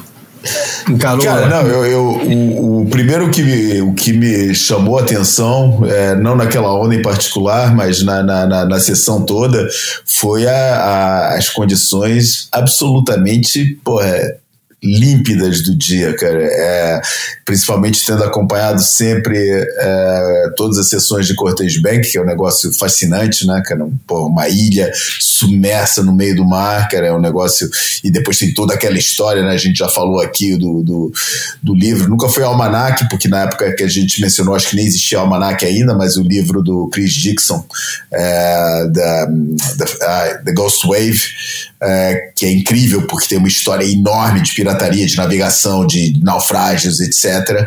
É, e, e torna um lugar fascinante, mas quem acompanha essa história nunca tinha visto aquilo tão perfeito, nem, sabe, é, é deve, deve, vai ser muito difícil arrumar condições daquelas de novo, porque quer dizer, lá no meio do mar, né, cara, sem nada para bloquear o vento, nada, pô, pegar daqueles dias, cara, deve ser um negócio e combinar com o Suel, que dizem que não foi melhor, né? Acho que o Suel precisava ter um pouquinho mais de oeste para encaixar bem na bancada mesmo, é, mas mesmo assim foi fantástico. É, por isso a primeira reação foi essa. Quando vi a onda da Justine, cara, a minha reação foi falar, cara, não tem para ela, cara. É a melhor Big Rider do momento do, do surf feminino, porque quem soma, é, pode até tecnicamente, no, no, no, potencial, na especulação, sei lá, até pode ter mais, né, cara? Mas o, a questão é quem mostra, e ela mostra na Nazaré, mostra é, em Josie, mostrou no Ed Aikau, cara. Eu acho que fez a trinca é, do, do, do, negócio, talvez uma sessão irada em Mavericks também seria é, é, interessante, mas, pô, ela fez as três, cara, e, pô, e nas três arrebentou. Eu acho que, pô, tirar o chapéu, cara, ela é, é realmente é, foi, foi um negócio. Acho que ela, esse ano ela sai como a surfista, a surfista de ondas grandes, e, a que se falar. Agora, também poderíamos a gente decidiu que seria essa, porque tem todo esse contexto para falar, mas, pô, bem que podia ser a, a, a, a, imagem falada, bem que podia ser essa onda da Laura Enever que apareceu nos últimos dois dias, né? Que puta, na remada também, que bomba que ela pegou, hein, cara? É. No mesmo dia do Ed, daquele é, Alter Reef para esquerda, né? Exatamente, é Himalaias, né? Cara, impressionante as imagens que tem desse dia do é Cole Smith, não é? É. O, uhum. o, é o Cole Smith, é, é. Mas voltando aqui a Justino do Ponto, é, esse, esse dia foi monitorado, como o João já falou, pelo Bill Sharp e esse projeto. Eu falei, não, foi o que falou isso. É, acabou se tornando um, uma série para HBO, HBO, que chama A Onda de 100 Pés, a 100 Foot Wave, e que já tem previsão de segunda temporada. E eu gostaria muito, mas muito, de saber é, é, qual é o peso entre HBO com essa a onda de 100 pés e o Make or Break na Apple TV. Imagina se, se por acaso a, a HBO com a história da onda de 100 pés, e não é nada difícil imaginar que eles tenham angariado muito mais atenção e possivelmente muito mais público do que o Make or Break com a WSL na Apple TV. Eu tenho curiosidade de saber os números, números assim secos. Qual é, é o resultado de cada um? Investimento, quanto custou, qual é a audiência, a satisfação da, da empresa com o produto, né? Isso deve ser bem curioso de saber, né? É, deve ser curioso, mas não, não, não acho que seja relevante. Acho que mais relevante é o. Quer dizer, é relevante porque é interessante, se corrobora aquilo que a gente afirma sobre o surf de onda grande e tal. E, o que eu acho bom aí é que o surf esteja é, proporcionando tanto conteúdo de qualidade. Porque eu gosto do Make or Break e eu gosto do, gostei muito também do, do 100 Foot Wave. E nada é perfeito, tudo pode ser melhor, tudo pode ser mais legal, mas eu gostei muito dos dois conteúdos. E o que eu acho legal é que o Surf está fornecendo material para esses, esses conteúdos, é, conteúdos apontados a um público mais vasto do que dos filmes de surf, dos conteúdos gerados da comunidade para a comunidade. Acho que, que o, o, legal é isso, é ver, esse, é, é ver esses, esses conteúdos circulando por aí, seja sobre onda grande, seja sobre surf de competição. Acho que tem mais, acho que poderia ter bem mais. É, e, e, mas, mas acho muito legal que esse circuito. Acho que isso é mais relevante do que, do que qual que é o, qual o líder, qual que é o, o aquele que, que, que, que, ganha. Mas porque também tem a ver com, com posicionamentos, com promoção, com, com é, de que jeito que cada canal tem a ver com, a, com, com, o peso de cada, de, cada, de cada plataforma de streaming, né? Tem a ver com vários outros fatores que, que, que, que, que podem ser enganosos na, numa, numa, de, na, na, na, conclusão a chegar só pelos números de qual teve mais audiência e qual e a relação de custo-benefício de cada um delas. Acho que o mais legal mesmo é, pô, é saber que existe esse, esses, esses, esses é, conteúdos sendo produzidos e sendo transmitidos por aí. É, eu acho, estou por aí, estou junto com, com, com, vocês nessa e, e acho legal que tenha esses dois universos contemplados, né? O surf de competição e, e, essa busca incessante por esse mito da onda de 100 pés. Então acho que são, são dois temas diferentes, mas relativos ao mesmo ambiente, que é o nosso ambiente. Então eu também eh, vejo com bons olhos. É, eu acho que é importante que, que essas empresas de streaming é, enxerguem o surf com essa possibilidade né, de, de, de contação de histórias e tal, porque é, o cinema propriamente dito é, não, não, não nos vê da mesma maneira. Né? É, muito, historicamente tem sido nunca foi fácil fazer um, um, algo ficcional, audiovisual, projetos dramatúrgicos, audiovisuais que que contemple assim a, a, a beleza do surf e, e também a, enfim as, os subplots, as narrativas inseridas nesse ambiente. Né? Bom, dentro de narrativas e, e, conteúdos, a WSL também anunciou que vai premiar ou vai eleger o, o shaper ou o time de shapers do a equipe né, de prancha, como se fosse uma coisa de Fórmula 1, né, escuderia, vai premiar o, o shaper do ano.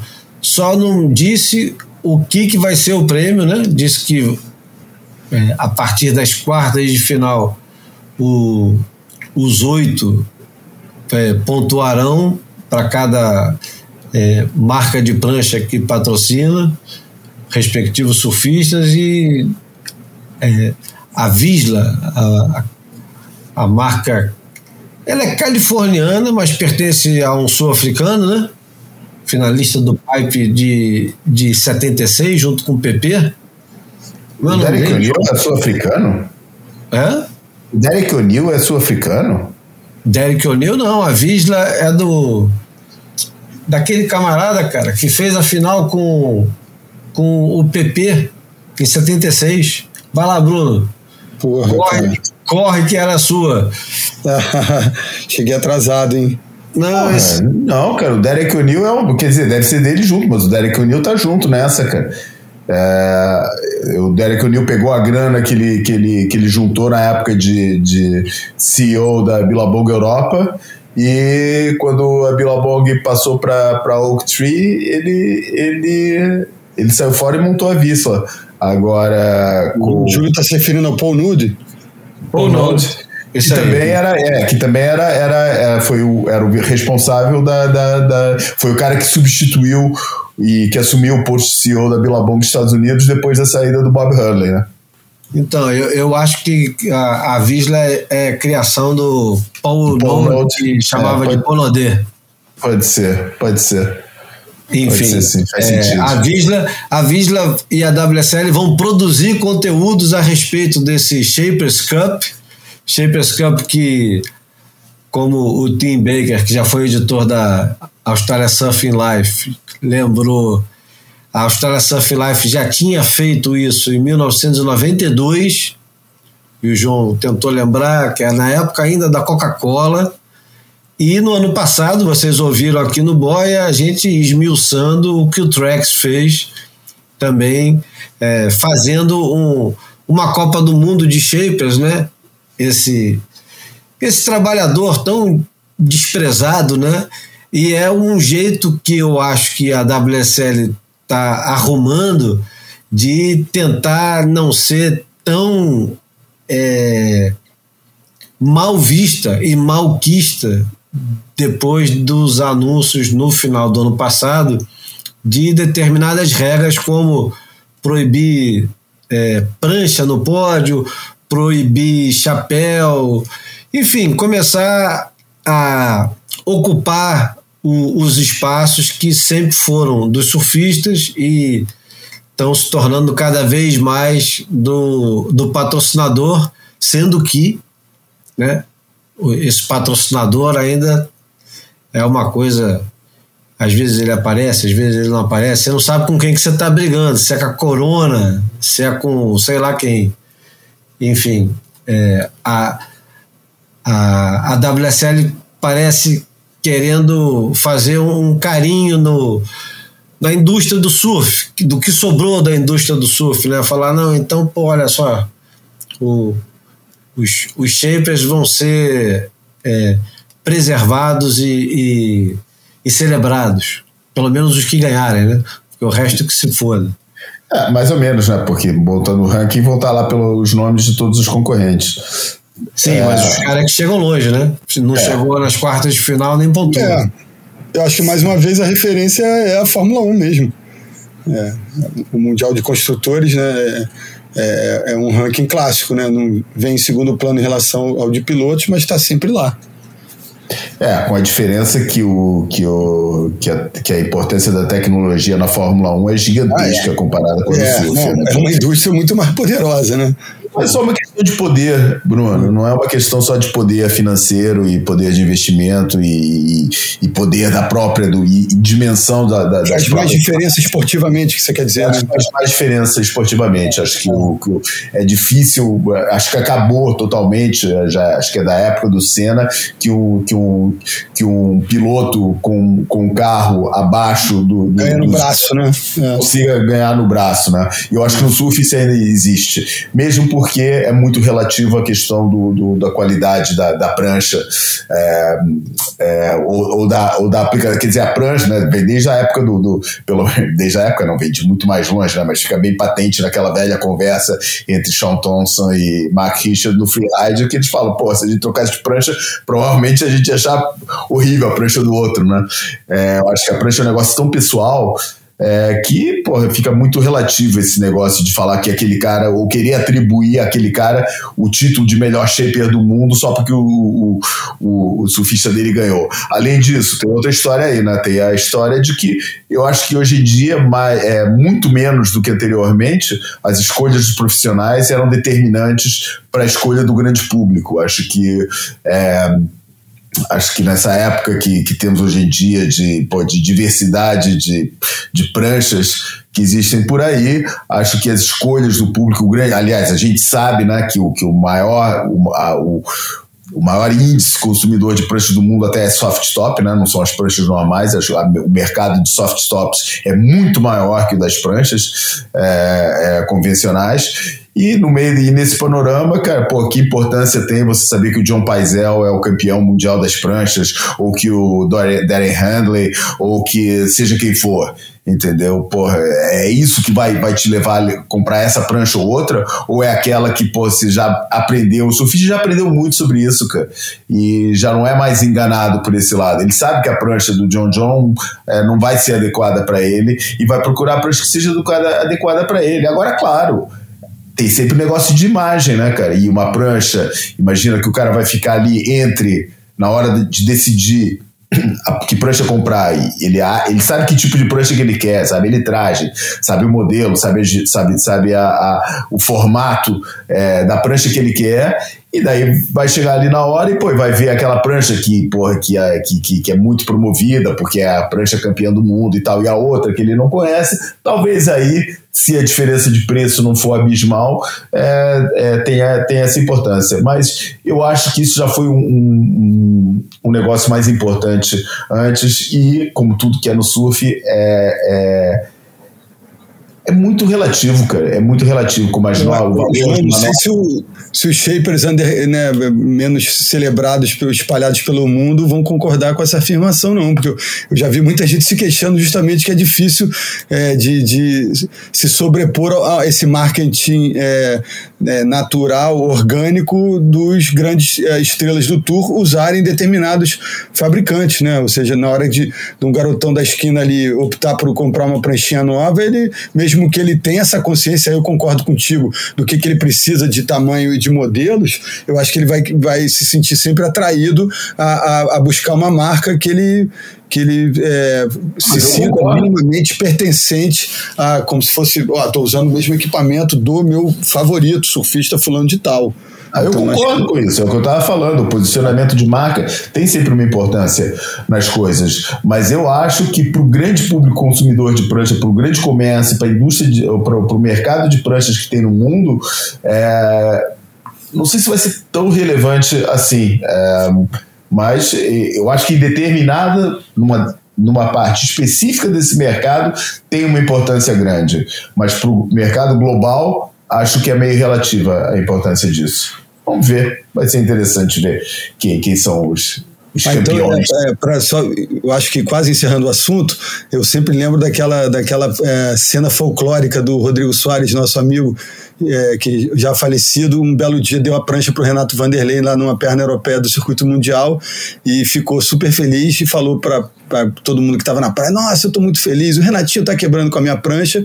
E o Mariano Tucati, que era é, viajava com o Renatinho, estava lá na, nas barcas, olhou para a cara do Rodrigo e falou: Ô carioca, o Renato surfa com qualquer toco, mano e aí o cara da, da, euforia ele passou pro, pro desalento, para depressão, porque se deu conta que aquela performance estava acontecendo muito em função do talento do Renatinho e não do, do equipamento. Né? Bom, vamos continuar. Vamos continuar falando de prancha, mas dessa vez vamos voltar 60 anos no tempo. Vamos pro Tito Rosenberg para lá de Marrakech. Esse papo já tá qualquer coisa. Você já tá pra lá de Marrakech. A primeira prancha a gente nunca esquece. Eu demorei muito pegando onda com prancha dos meus amigos, até conseguir ter minha própria prancha. Primeiro, eu pegava onda na prancha do Edgar Gordilho, que era uma madeirite que o pai dele tinha dado para ele, comprada na Ilha do Governador era linda, porque nós pegamos um pirógrafo e escrevemos uma uma cópia da tumba do Tutankhamon em toda a prancha, com o pirógrafo queimando com calor, né? E a prancha foi invernizada depois, então ficou linda aquela prancha de madeira invernizada com aquelas inscrições de, em, egípcio, muito lindo, muito linda mesmo. Depois eu peguei muita onda com a prancha do Marquinhos Garcia também, que era uma prancha também da Ilha do Governador, pintada de cores lindas, assim, um azul, vermelho e branco, que eu me lembro até hoje, e que eu tive a oportunidade de destruir quando um dia ele me emprestou a prancha lá no arpoador e eu fui lá para trás do pontão num dia de ondas enormes e dropei numa onda que estava atrás da última laje e caí com a prancha na laje seca, quebrei a prancha dele toda, foi um prejuízo desgraçado.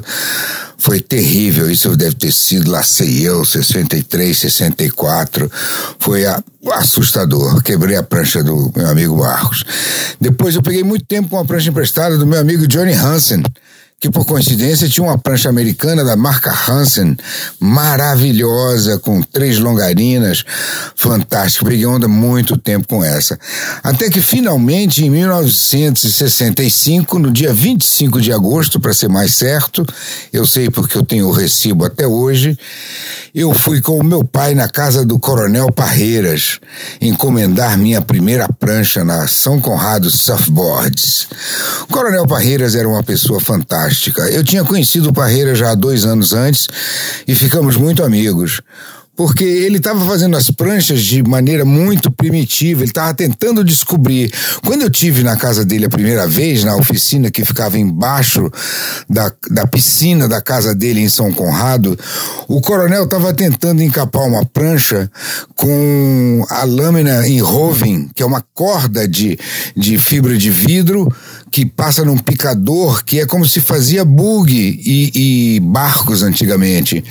Então ele via a, a, grossura da fibra de vidro porque uma das, um dos fios era vermelho, então ele podia olhar lá embaixo e ver se já tinha colocado muito. Evidentemente as pranchas ficaram super fracas porque o roving é um tipo de fibra que era a única que tinha disponível no Brasil, mas era muito fraca. Depois apareceu a manta, o tecido, que foi realmente muito primeiro primeiro a manta. A manta era um monte de picote, eh, de fibra de vidro picotada, que também era difícil de dobrar, difícil de fazer a borda, ficava toda espetada, era muito difícil. Finalmente apareceu o tecido de fibra de vidro da Burlington, que enlouqueceu todo mundo e aí começamos a fazer as pranchas de fibra de vidro. E durante todo esse processo que o Coronel Parreira estava passando do roving para manta e da manta para o tecido de, de fibra, eu estava acompanhando ele, eu adorava ver o processo de fabricação lá com seus operários. Ele era uma pessoa muito simpática, eu gostava muito dele, é, apesar dele ser um coronel da aeronáutica, né, uma coisa meio assustadora naquela época, mas mas ele era uma pessoa diferenciada. E tinha esse genuíno interesse em fazer prancha, mesmo que nunca tivesse pegado onda. Nem as filhas pegavam onda, das muitas lindas filhas que ele tinha, nenhuma pegava onda. E ele, mas tinha essa obsessão por fazer prancha de surf. E eu acompanhei muito, inclusive quando outros surfistas, amigos meus, foram trabalhar lá. O Mário Bração trabalhou lá, o Ciro Beltrão trabalhou lá, o Mudinho trabalhou lá, muitas pessoas, muitos grandes surfistas trabalharam com ele em diferentes fases. Eu vi todas essas pessoas indo trabalhar. Eu meter a mão na massa lá no Coronel Parreira, eu nunca botei, porque na realidade eu era mais um consultor. Nós ficávamos conversando sobre as técnicas, que eu, eu tinha assinatura da Surfer e eu me informava muito sobre como fazer prancha de surf. Então eu ajudei muito ele na, no desenvolvimento de técnicas, mas quem trabalhou mesmo foram esses que eu falei, o Braço o Ciro, várias, várias pessoas. E o coronel era uma figura fantástica. Finalmente, em agosto de 65, eu consegui comprar minha primeira prancha e que me foi entregue, eu acho que uns quatro meses depois, demorava para entregar, que era fim, mas eu amei. Enfim, eu tive a minha primeira prancha depois de pegar onda, mais de três anos filando a prancha dos outros. Lá no arpoador eu era um filão que as pessoas até fugiam de mim quando eu chegava, porque eu filava prancha de todo mundo. E foi com essa prancha que eu conquistei a amizade com Peter Johnson, um surfista que chegou lá no arpoador, que eh, não conhecia ninguém, e me perguntou se podia pegar minha prancha emprestado, ninguém sabia quem ele era, eu emprestei a prancha, o cara foi para dentro d'água e arrasou, pegou ondas espetaculares, era um, era um super surfista americano que estava fazendo um, aquele negócio de troca de estudantes, tinha passado um ano sem pegar onda no Rio Grande do Sul, apareceu no arpoador e ele fez miséria, fez com a minha prancha coisas que eu nunca imaginei que pudesse fazer. Depois disso, eu tive muitas pranchas, trabalhei na Califórnia, em muitas fábricas de prancha, trabalhei na França, trabalhei na Inglaterra, fiz pranchas com o Donald Takayama, que foi um grande amigo e que foi quem fez minha última prancha, uma Round Pintail maravilhosa, 7.2, que eu tenho até hoje quebrada ao meio lá em Biarritz, guardada na casa de um amigo. Mas isso é uma história que eu conto outro dia. Obrigado a vocês pela audiência. Salve o boia! Esse papo meu tá qualquer coisa e você tá pra lá de terra. É brincadeira, né? A gente poder toda semana colocar o título contando essas histórias, né? Onde mais você vai escutar a história da primeira prancha do Tito Rosenberg que não seja no Boia, cara? Pô, ninguém conhecia essa história, a não ser ele e o seu círculo muito íntimo, e aqui a gente bota essa história para circular a quem nos ouvir. Porra, muito obrigado, Tito, muito obrigado. É mesmo, tem que reforçar o agradecimento ao Tito que se dá o trabalho toda semana só por, por é, generosidade, empatia e simpatia. Ele manda pra gente aqui ah, mas quem sabe, né? Se, se a pessoa aderir ao Catarse e colaborar com a gente, a gente não consegue também soltar alguma coisa. A gente gostaria muito, mas a gente não recebe nada quase para fazer isso. Pensando nisso, né? Porque o, o, o dragão é meio um ombudsman, é, assim, mão na massa, né? É, é cartesiano. E, o título, é, não, o título não, não, deixa de ser um, um ombudsman meio filosófico, né? É, um, é uma eminência, assim, que está acho que povoou o imaginário de nós três e também o, o coração, enfim. É, e a gente. O boy me deu esse presente de me aproximar dele e, e me dá muito prazer isso. E aliás, o, o Pra Lá de Marrakech tem alguns episódios disponíveis no YouTube. Quem quiser ir lá e procurar Pra Lá de Marrakech, está lá no YouTube. De repente, quem sabe eu volto a fazer no YouTube com o Tito e a gente coloca é, vídeo, fotografia. Porque o Tito, ainda por cima, ele tem tudo documentado. Tudo isso que ele está falando, ele tem fotografia, ele tem fotografia da prancha que ele quebrou em Biarritz, da primeira prancha que ele encomendou. Ele isso. tem o papel da encomenda da primeira isso. prancha dele com o Coronel Parreiras. Tem de fato. Não é, é documentarista mesmo, é. Não, não é aquele negócio assim, eu tenho em algum lugar. É porque é. Eu, eu aqui em casa tenho coisas que eu tenho em algum lugar, não faço ideia de onde é que esteja. Ele é organizado. Enfim. É, é muito bom escutar essas histórias, né? Abemos Tito. Vamos para a porta. Vamos para a porta porque a porta vai ser um obituário e a nossa homenagem ao guitarrista. É, vamos lá, não tem muito como evitar, né? Genial, Tom Verlaine, que Aliás, o nome dele não era Verlaine. Você sabia disso, João? Eu nunca tinha ouvido falar desse negócio e fui ler no obituário que o nome dele não fazia, menor, não fazia a menor ideia, não, foi uma surpresa total. O nome dele era Miller. E ele, como Bob Dylan, que também não se chamava Dylan, né? É, foi atrás de um de um de um poeta o Verlaine, para rebatizá-lo. Aliás, ele e o melhor amigo dele, que eram são, são dois, dois amigos de infância, o Tom Miller e o Richard Myers, que é, sempre tocaram juntos e resolveram trocar de nome, o nome os nomes artísticos.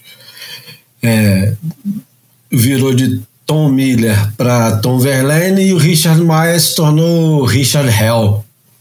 E os dois tiveram um, carreiras bem diferentes, né? Algum momento juntos, mas a gente só vai falar agora do Tom Verlaine, que é o, o assunto que nos interessa. É, o Television, que é a banda do Verlaine, tem um, um álbum que é um álbum, como dizia as revistas da época, seminal, que é o Marquee Moon. O Marquee Moon parece, né, pelo, pelo, pelo que eu li, que eu não vivi essa época, isso a gente está falando do, do meio dos anos 70, quando foi lançado, ele não foi um álbum tão bem recebido pela crítica da época. Inclusive, o grande Lester Bangs, né, o, o, o, crítico da Rolling Stone, que tem naquele filme maravilhoso, Almost Famous, com a não menos maravilhosa é, Kate Hudson, é, ele fez um, uma, uma crítica recebendo mal o disco, né? E, e aos poucos esse disco foi ganhando é, corpo e aumentando a influência dele conforme o tempo ia passando, e todas as grandes listas de melhores álbuns da história, em todas elas, o Mark Moon estava lá é, entre os 10, entre os 20, mas sempre muito próximo de álbuns que todo mundo conhecia, e esse álbum não era um álbum que, que era tão simples, tão fácil, né? Ele Não, você ia na coleção dos amigos assim, não era um álbum que qualquer um tinha. O cara, para ter o Mark Moon, ele tinha que ser meio obstinado né, com, com música, ele tinha que ter um, um, uma relação quase doentia com a música para ter, né? Porque a, a, a, lista de álbuns que via antes do Mark Moon para você ter era muito grande. E, o, e era muito mais óbvia. É, mais óbvio, exato, isso aí. O, o Mark Moon não era o, um álbum que você falava assim, eu preciso ter esse álbum. Você conhecia ele, sabia que ele existia, você sabia que ele era bom, mas nem sempre você tinha e nem sempre você escutava. E pelo menos a minha experiência pessoal com o Mark Moon, eu comprei outros álbuns, tanto do Tom Verlaine quanto do Television, e não comprei o Mark Moon.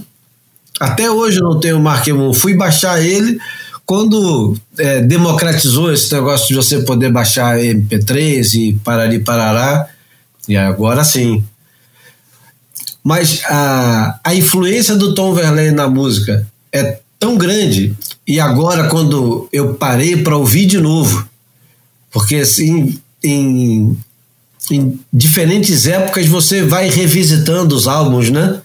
Todo mundo tem uns álbuns que de vez em quando revisita e que esquece, nunca mais volta e tal. E um belo dia, por algum motivo, ou pelos 25 anos de lançamento, ou porque tem uma nova edição, como agora o, o Low Life do, do New Order tem uma edição definitiva.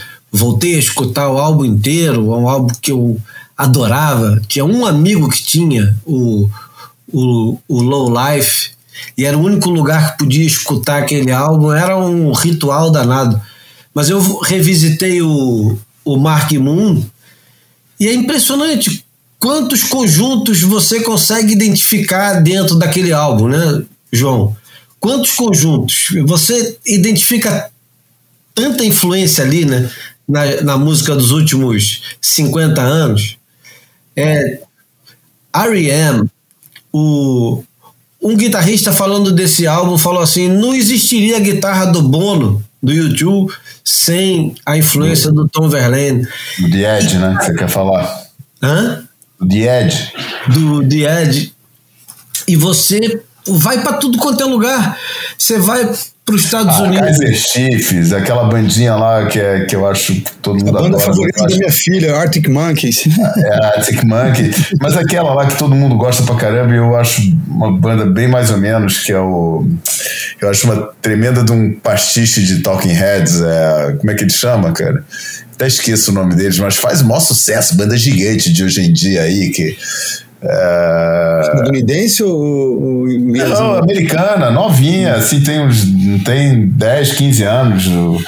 É, enfim, não, não, não, não, tô, não tô lembrando agora, daqui a pouco eu lembro, mas que é uma banda toda do, do, do momento e, e, que, que eu nunca achei nada especial também não, não existiria muita coisa não existiria se não fosse é, é, o Tom Verlaine o Tom Verlaine. Apesar da participação do, no disco do, do, do Fred Sonic Smith né que é outra personagem mitológica do, do da cena CBGB é, o, o Tom Verlaine é que fez a diferença no disco Richard Lloyd também, né? Pô, não, não tem dúvida. Mas Tom Verlaine é que é o cara. A gente viu isso depois, né, cara? O Richard Lloyd, cadê o Richard Lloyd pós-television? É, o, e o Tom Verlaine a gente sabe o que, que, que, que fez, né? Pois é, e o Tom Verlaine recebeu tantas homenagens diferentes, o João já vai ler duas das mais importantes. É, aliás, o, o, a capa do primeiro álbum né, é, é do Mapplethorpe, né? Eu não, também não sabia, não fazia ideia. Mas uma história curiosa que está no, no Guardian, vou botar também lá no Boia Podcast, é, falando do retorno do Malcolm McLaren, né, um dos idealizadores do Sex Pistols, quando ele visitou Nova York em 75 e ele levou um monte de coisa, ele estava encantado com New York Dolls, que, aliás, ele foi empresário do New York Dolls, né, João? Ele voltou é, encantado com o Tom Verlaine e o Richard Hell, principalmente com o Richard Hell, que viciado em heroína, usava roupa rasgada e, e gostava de tocar o baixo dele com uma camisa que tinha escrito à mão Please Kill Me, que é completamente a estética que ele vai usar no Sex Pistols, né? Em seguida. Ou seja, o, o, o Television, ele, o Television e o Tom Verlaine, ele ele está ah, associado diretamente ao início do punk, sem nunca ter suado punk, que isso é uma coisa fascinante, né? Eles nunca suaram punk, mas eles estão completamente é, associados ao início do punk, com o início do punk, com aquela cena toda de Nova York, e o, clube que o João falou é o CBGBs. E Oh, eu já falei do, do R.E.M., eu acho super influência, o, a influência gigantesca do Replacements, que é uma banda que eu adoro, como eles parecem o Television, como eles querem soar igualzinho o Television. E, cara, é, o, o, o reflexo que esse cara teve, a reverberação que esse cara teve, e do jeito que ele é descrito nas matérias que vão é, falando sobre o legado dele é impressionante. A música independente, é, a cena independente inglesa dos anos 80, a, a música indie dos anos 90 universitária nos Estados Unidos, o nascimento daquela aquele finalzinho dos anos 70 da cena nova-iorquina é, é muita coisa. Mas vai daí, João, que você traduziu o, duas homenagens, né? É, eu só ia ler uma. É, ah, acho bem. que uma, uma bastava, é, mas para vincar bem a importância dele, acabo lendo as duas. A primeira, mais simples, mais direta, mais talvez mais pessoal ao nível da, da, da, da influência, é, da, da experiência dele, uh, do Lee Ranaldo, guitarrista do Sonic Youth, que escreveu assim: A música de Tom Verlaine com o Television literalmente abalou meu mundo e mudou a minha vida, dando-me a inspiração para abandonar a escola de arte e tentar seriamente fazer música. Minha primeira audição de Mark Moon, enquanto ainda estava na escola de Birmingham, foi transformadora. Vê-los nos primeiros dias confirmou isso músicas nítidas e tensas, mas também incursões de guitarras alargadas com Richard Lloyd que balançaram de uma maneira mais complexa do que muitos dos seus colegas do CBGB, chamando tanto o free jazz de Tyler, Coltrane e outros, quanto as extrapolações abertas e estendidas de grupos de São Francisco como Grateful Dead. Mais tarde, nos conhecemos e nos tornamos amigos, depois que ele apareceu no Sorcerer Sound no Soho para bater um papo enquanto estávamos gravando o Gu, uma memória muito, precio muito preciosa foi reunir a banda Million Dollar Bashers com Tom, Steve Shelley, John Medeski e Tony Garnier para recriar a música de Dylan da era elétrica dos anos 60 para o filme I'm Not There do Todd Hayne. Em particular, uma versão da música de Bob, do Bob Cold Irons Bound, que para mim é uma das performances mais enigmáticas da carreira do Tom. Foi incrível contracenar com ele nessa faixa. Fizemos devagar, estendido, acho que o original tinha 12 minutos. Era um dia de tempestades e penduramos os microfones do lado de fora da janela para gravar os sons dos trovões. O Todd gostou tanto que usou partes disso como separadores ao longo do filme. Então vai daqui uma chapelada e um toque de palheta para um dos verdadeiramente grandes. Descanse em paz, Tom Verlaine. A outra, essa sim, a mais emotiva e mais poética também, vindo de quem vem, não seria de esperar outra coisa. Contemporânea dele, no, do, de todos eles, né, contemporânea no, da, da fase CBGB, vem da Pat Smith. E começa assim. Ele acordou com o som de água pingando numa pia enferrujada. As ruas abaixo eram banhadas pelo luar medieval reverberando o silêncio. Ele ficou lá, lutando com o terror da beleza, enquanto a noite se desenrolava como um teatro chinês. Ele ficou tremendo, fascinado por movimentos bruxuleantes de alienígenas e anjos, enquanto as palavras e melodias de Mark Moon se formavam gota a gota, nota a nota, a partir de um estado de excitação calma, mas sinistra. Ele era Tom Verlaine, e esse era o seu processo, tormento requintado. Nascido Thomas Joseph Miller, criado em Wilmington, Delaware, ele deixou a casa dos pais e trocou de nome, Uma pele descartada, enrolada no canto de uma, de uma garagem modesta, entre pilhas de aparelhos de ar-condicionado usados que exigiam a atenção profissional constante do seu pai. Havia tacos de hóquei, uma bicicleta e pilhas de jornais velhos espalhados ao fundo. Cobertos com contornos fantasmagóricos de objetos distorcidos. Ele pisava latas até ficarem achatadas, quase irreconhecíveis, e depois borrifava ouro nelas, suas esculturas bidimensionais, cada uma representando uma frase musical arrebatadora. No colégio, ele tocava saxofone, abraçando John Coltrane e Albert Tyler. Ele também jogava hóquei, e quando um golpe do disco quebrou seus dentes, foi obrigado a largar o, seu, o saxofone e se dedicar à guitarra elétrica. Ele morava a 28 minutos de onde eu fui criada. Poderíamos facilmente ter entrado na mesma Wawa na fronteira de Wilmington, South Jersey, em busca de Yoo-Hoo ou de Tasty Cakes. Poderíamos ter nos encontrado duas ovelhas negras em alguma zona rural, cada um carregando livros de poesia dos simbolistas franceses, mas não o fizemos. Não até 1973, na East 10th Street, em frente à igreja de São Marcos, onde ele, parou, ele me parou e disse: Você é Smith. Ele tinha o cabelo comprido e fizemos um clique imediato, ambos ecoando o futuro, ambos usando roupas que não se usavam mais. Notei a maneira como seus longos braços pendiam e também notei as suas mãos, igualmente longas e bonitas. E então seguimos caminhos separados. Isso foi até a noite de Páscoa, 14 de abril de 1974. Lenny Kay e eu pegamos um raro táxi desde o Ziegfeld Theatre e depois de assistir à estreia de Ladies and Gentlemen The Rolling Stones, direto para o Bowery, para ver uma nova banda chamada Television. O clube era o CBGB. Só havia um punhado de pessoas presentes, mas Lenny e eu ficamos imediatamente encantados com a mesa de sinuca, o bar estreito e o palco baixo. O que vimos naquela noite foi o nosso futuro, uma fusão perfeita de poesia e rock and roll. Enquanto observava Tom tocando, pensei: se eu fosse um menino, teria sido ele. Eu ia ver o television sempre que eles tocavam, principalmente para ver Tom com seus olhos azul claros e pescoço de cisne.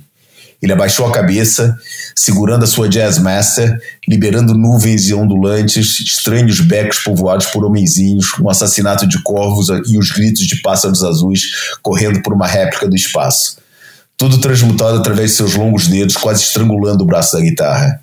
Na semana seguinte nos aproximamos. Enquanto caminhávamos pelas ruas da cidade, improvisaríamos histórias em andamento, nossas próprias noites da Arábia descobrimos que ambos amávamos a obra do compositor armênio-americano Alan Novanes, tendo como obra favorita Prayer de St. Gregory. Examinando as estantes uns dos outros, ficamos surpresos ao descobrir que nossos livros eram quase idênticos, mesmo aqueles de autores difíceis de encontrar. Coceria, Redayá, Tutuola, Mrabet. Éramos exploradores literários independentes e passamos a compartilhar nossas fontes secretas. Ele devorava poesia e donuts Enterman com cobertura de chocolate amargo, engolidos entre cafés e cigarros. Às vezes, ele parecia sonhador e distante, até que de repente explodia em gargalhadas. Ele era angelical, mas levemente demoníaco, um personagem de desenho animado com a graça de um, de um derviche. Estavam, gostávamos de dar as mãos e passar horas folheando as prateleiras do Flying Saucer News, indo para 48th Street e olhando para guitarras que ele nunca poderia comprar e pegando o Staten Island Ferry depois de três sets no CBGB e subindo seis lances de escada até o apartamento na East 11th Street e deitados juntos no colchão, olhando para o teto e ouvindo a chuva e ouvindo outra coisa qualquer. Não havia ninguém como Tom. Ele possuía o dom infantil de transformar uma gota de água num poema que de alguma forma gerou música. Nos seus últimos discos, ele recebeu o altruísta apoio de amigos dedicados. Não tendo filhos, ele acolheu com agrado o amor que, que recebeu da minha filha, Jessie, e do meu filho, Jackson. Nas suas últimas horas, vendo-o dormir, viajei no tempo. Estávamos no apartamento dele e ele cortou meu cabelo, e algumas mechas ficaram para um lado e para o outro e ele me chamou de Winghead. Nos anos seguintes, simplesmente Wing. Mesmo quando ficamos mais velhos, eu era sempre Wing. E ele, o menino que nunca cresceu, no alto do ômega, um filamento dourado na vibrante luz violeta. Pat Smith. É, e quem quiser é, ler mais sobre essa época que ela está descrevendo, tem um livro maravilhoso que ganhou o prêmio, inclusive. Tem aqui no Brasil, tem em Portugal, tem em inglês, chama Just Kids, que ela escreveu sobre o relacionamento dela com o Robert Mapplethorpe, que é o autor da capa do Mark Moon. É, o nome do, do livro aqui no Brasil é Só Garotos e em Portugal apenas Miúdos. É, eu ganhei de presente, sabe de quem? Do atual ministro da Cultura, o Pedro Adão Silva, que tinha duas cópias e me deu uma. Claro que não se coibiu de fazer uma homenagem também no Instagram, né, pro Tom Verlaine. É, porque é o maior dos melômanos que eu conheço, é o Pedro. Né? Ninguém consegue se manter é, tão informado. Sem trabalhar, sem trabalhar no, no, no, meio, também acho, cara. Incrível.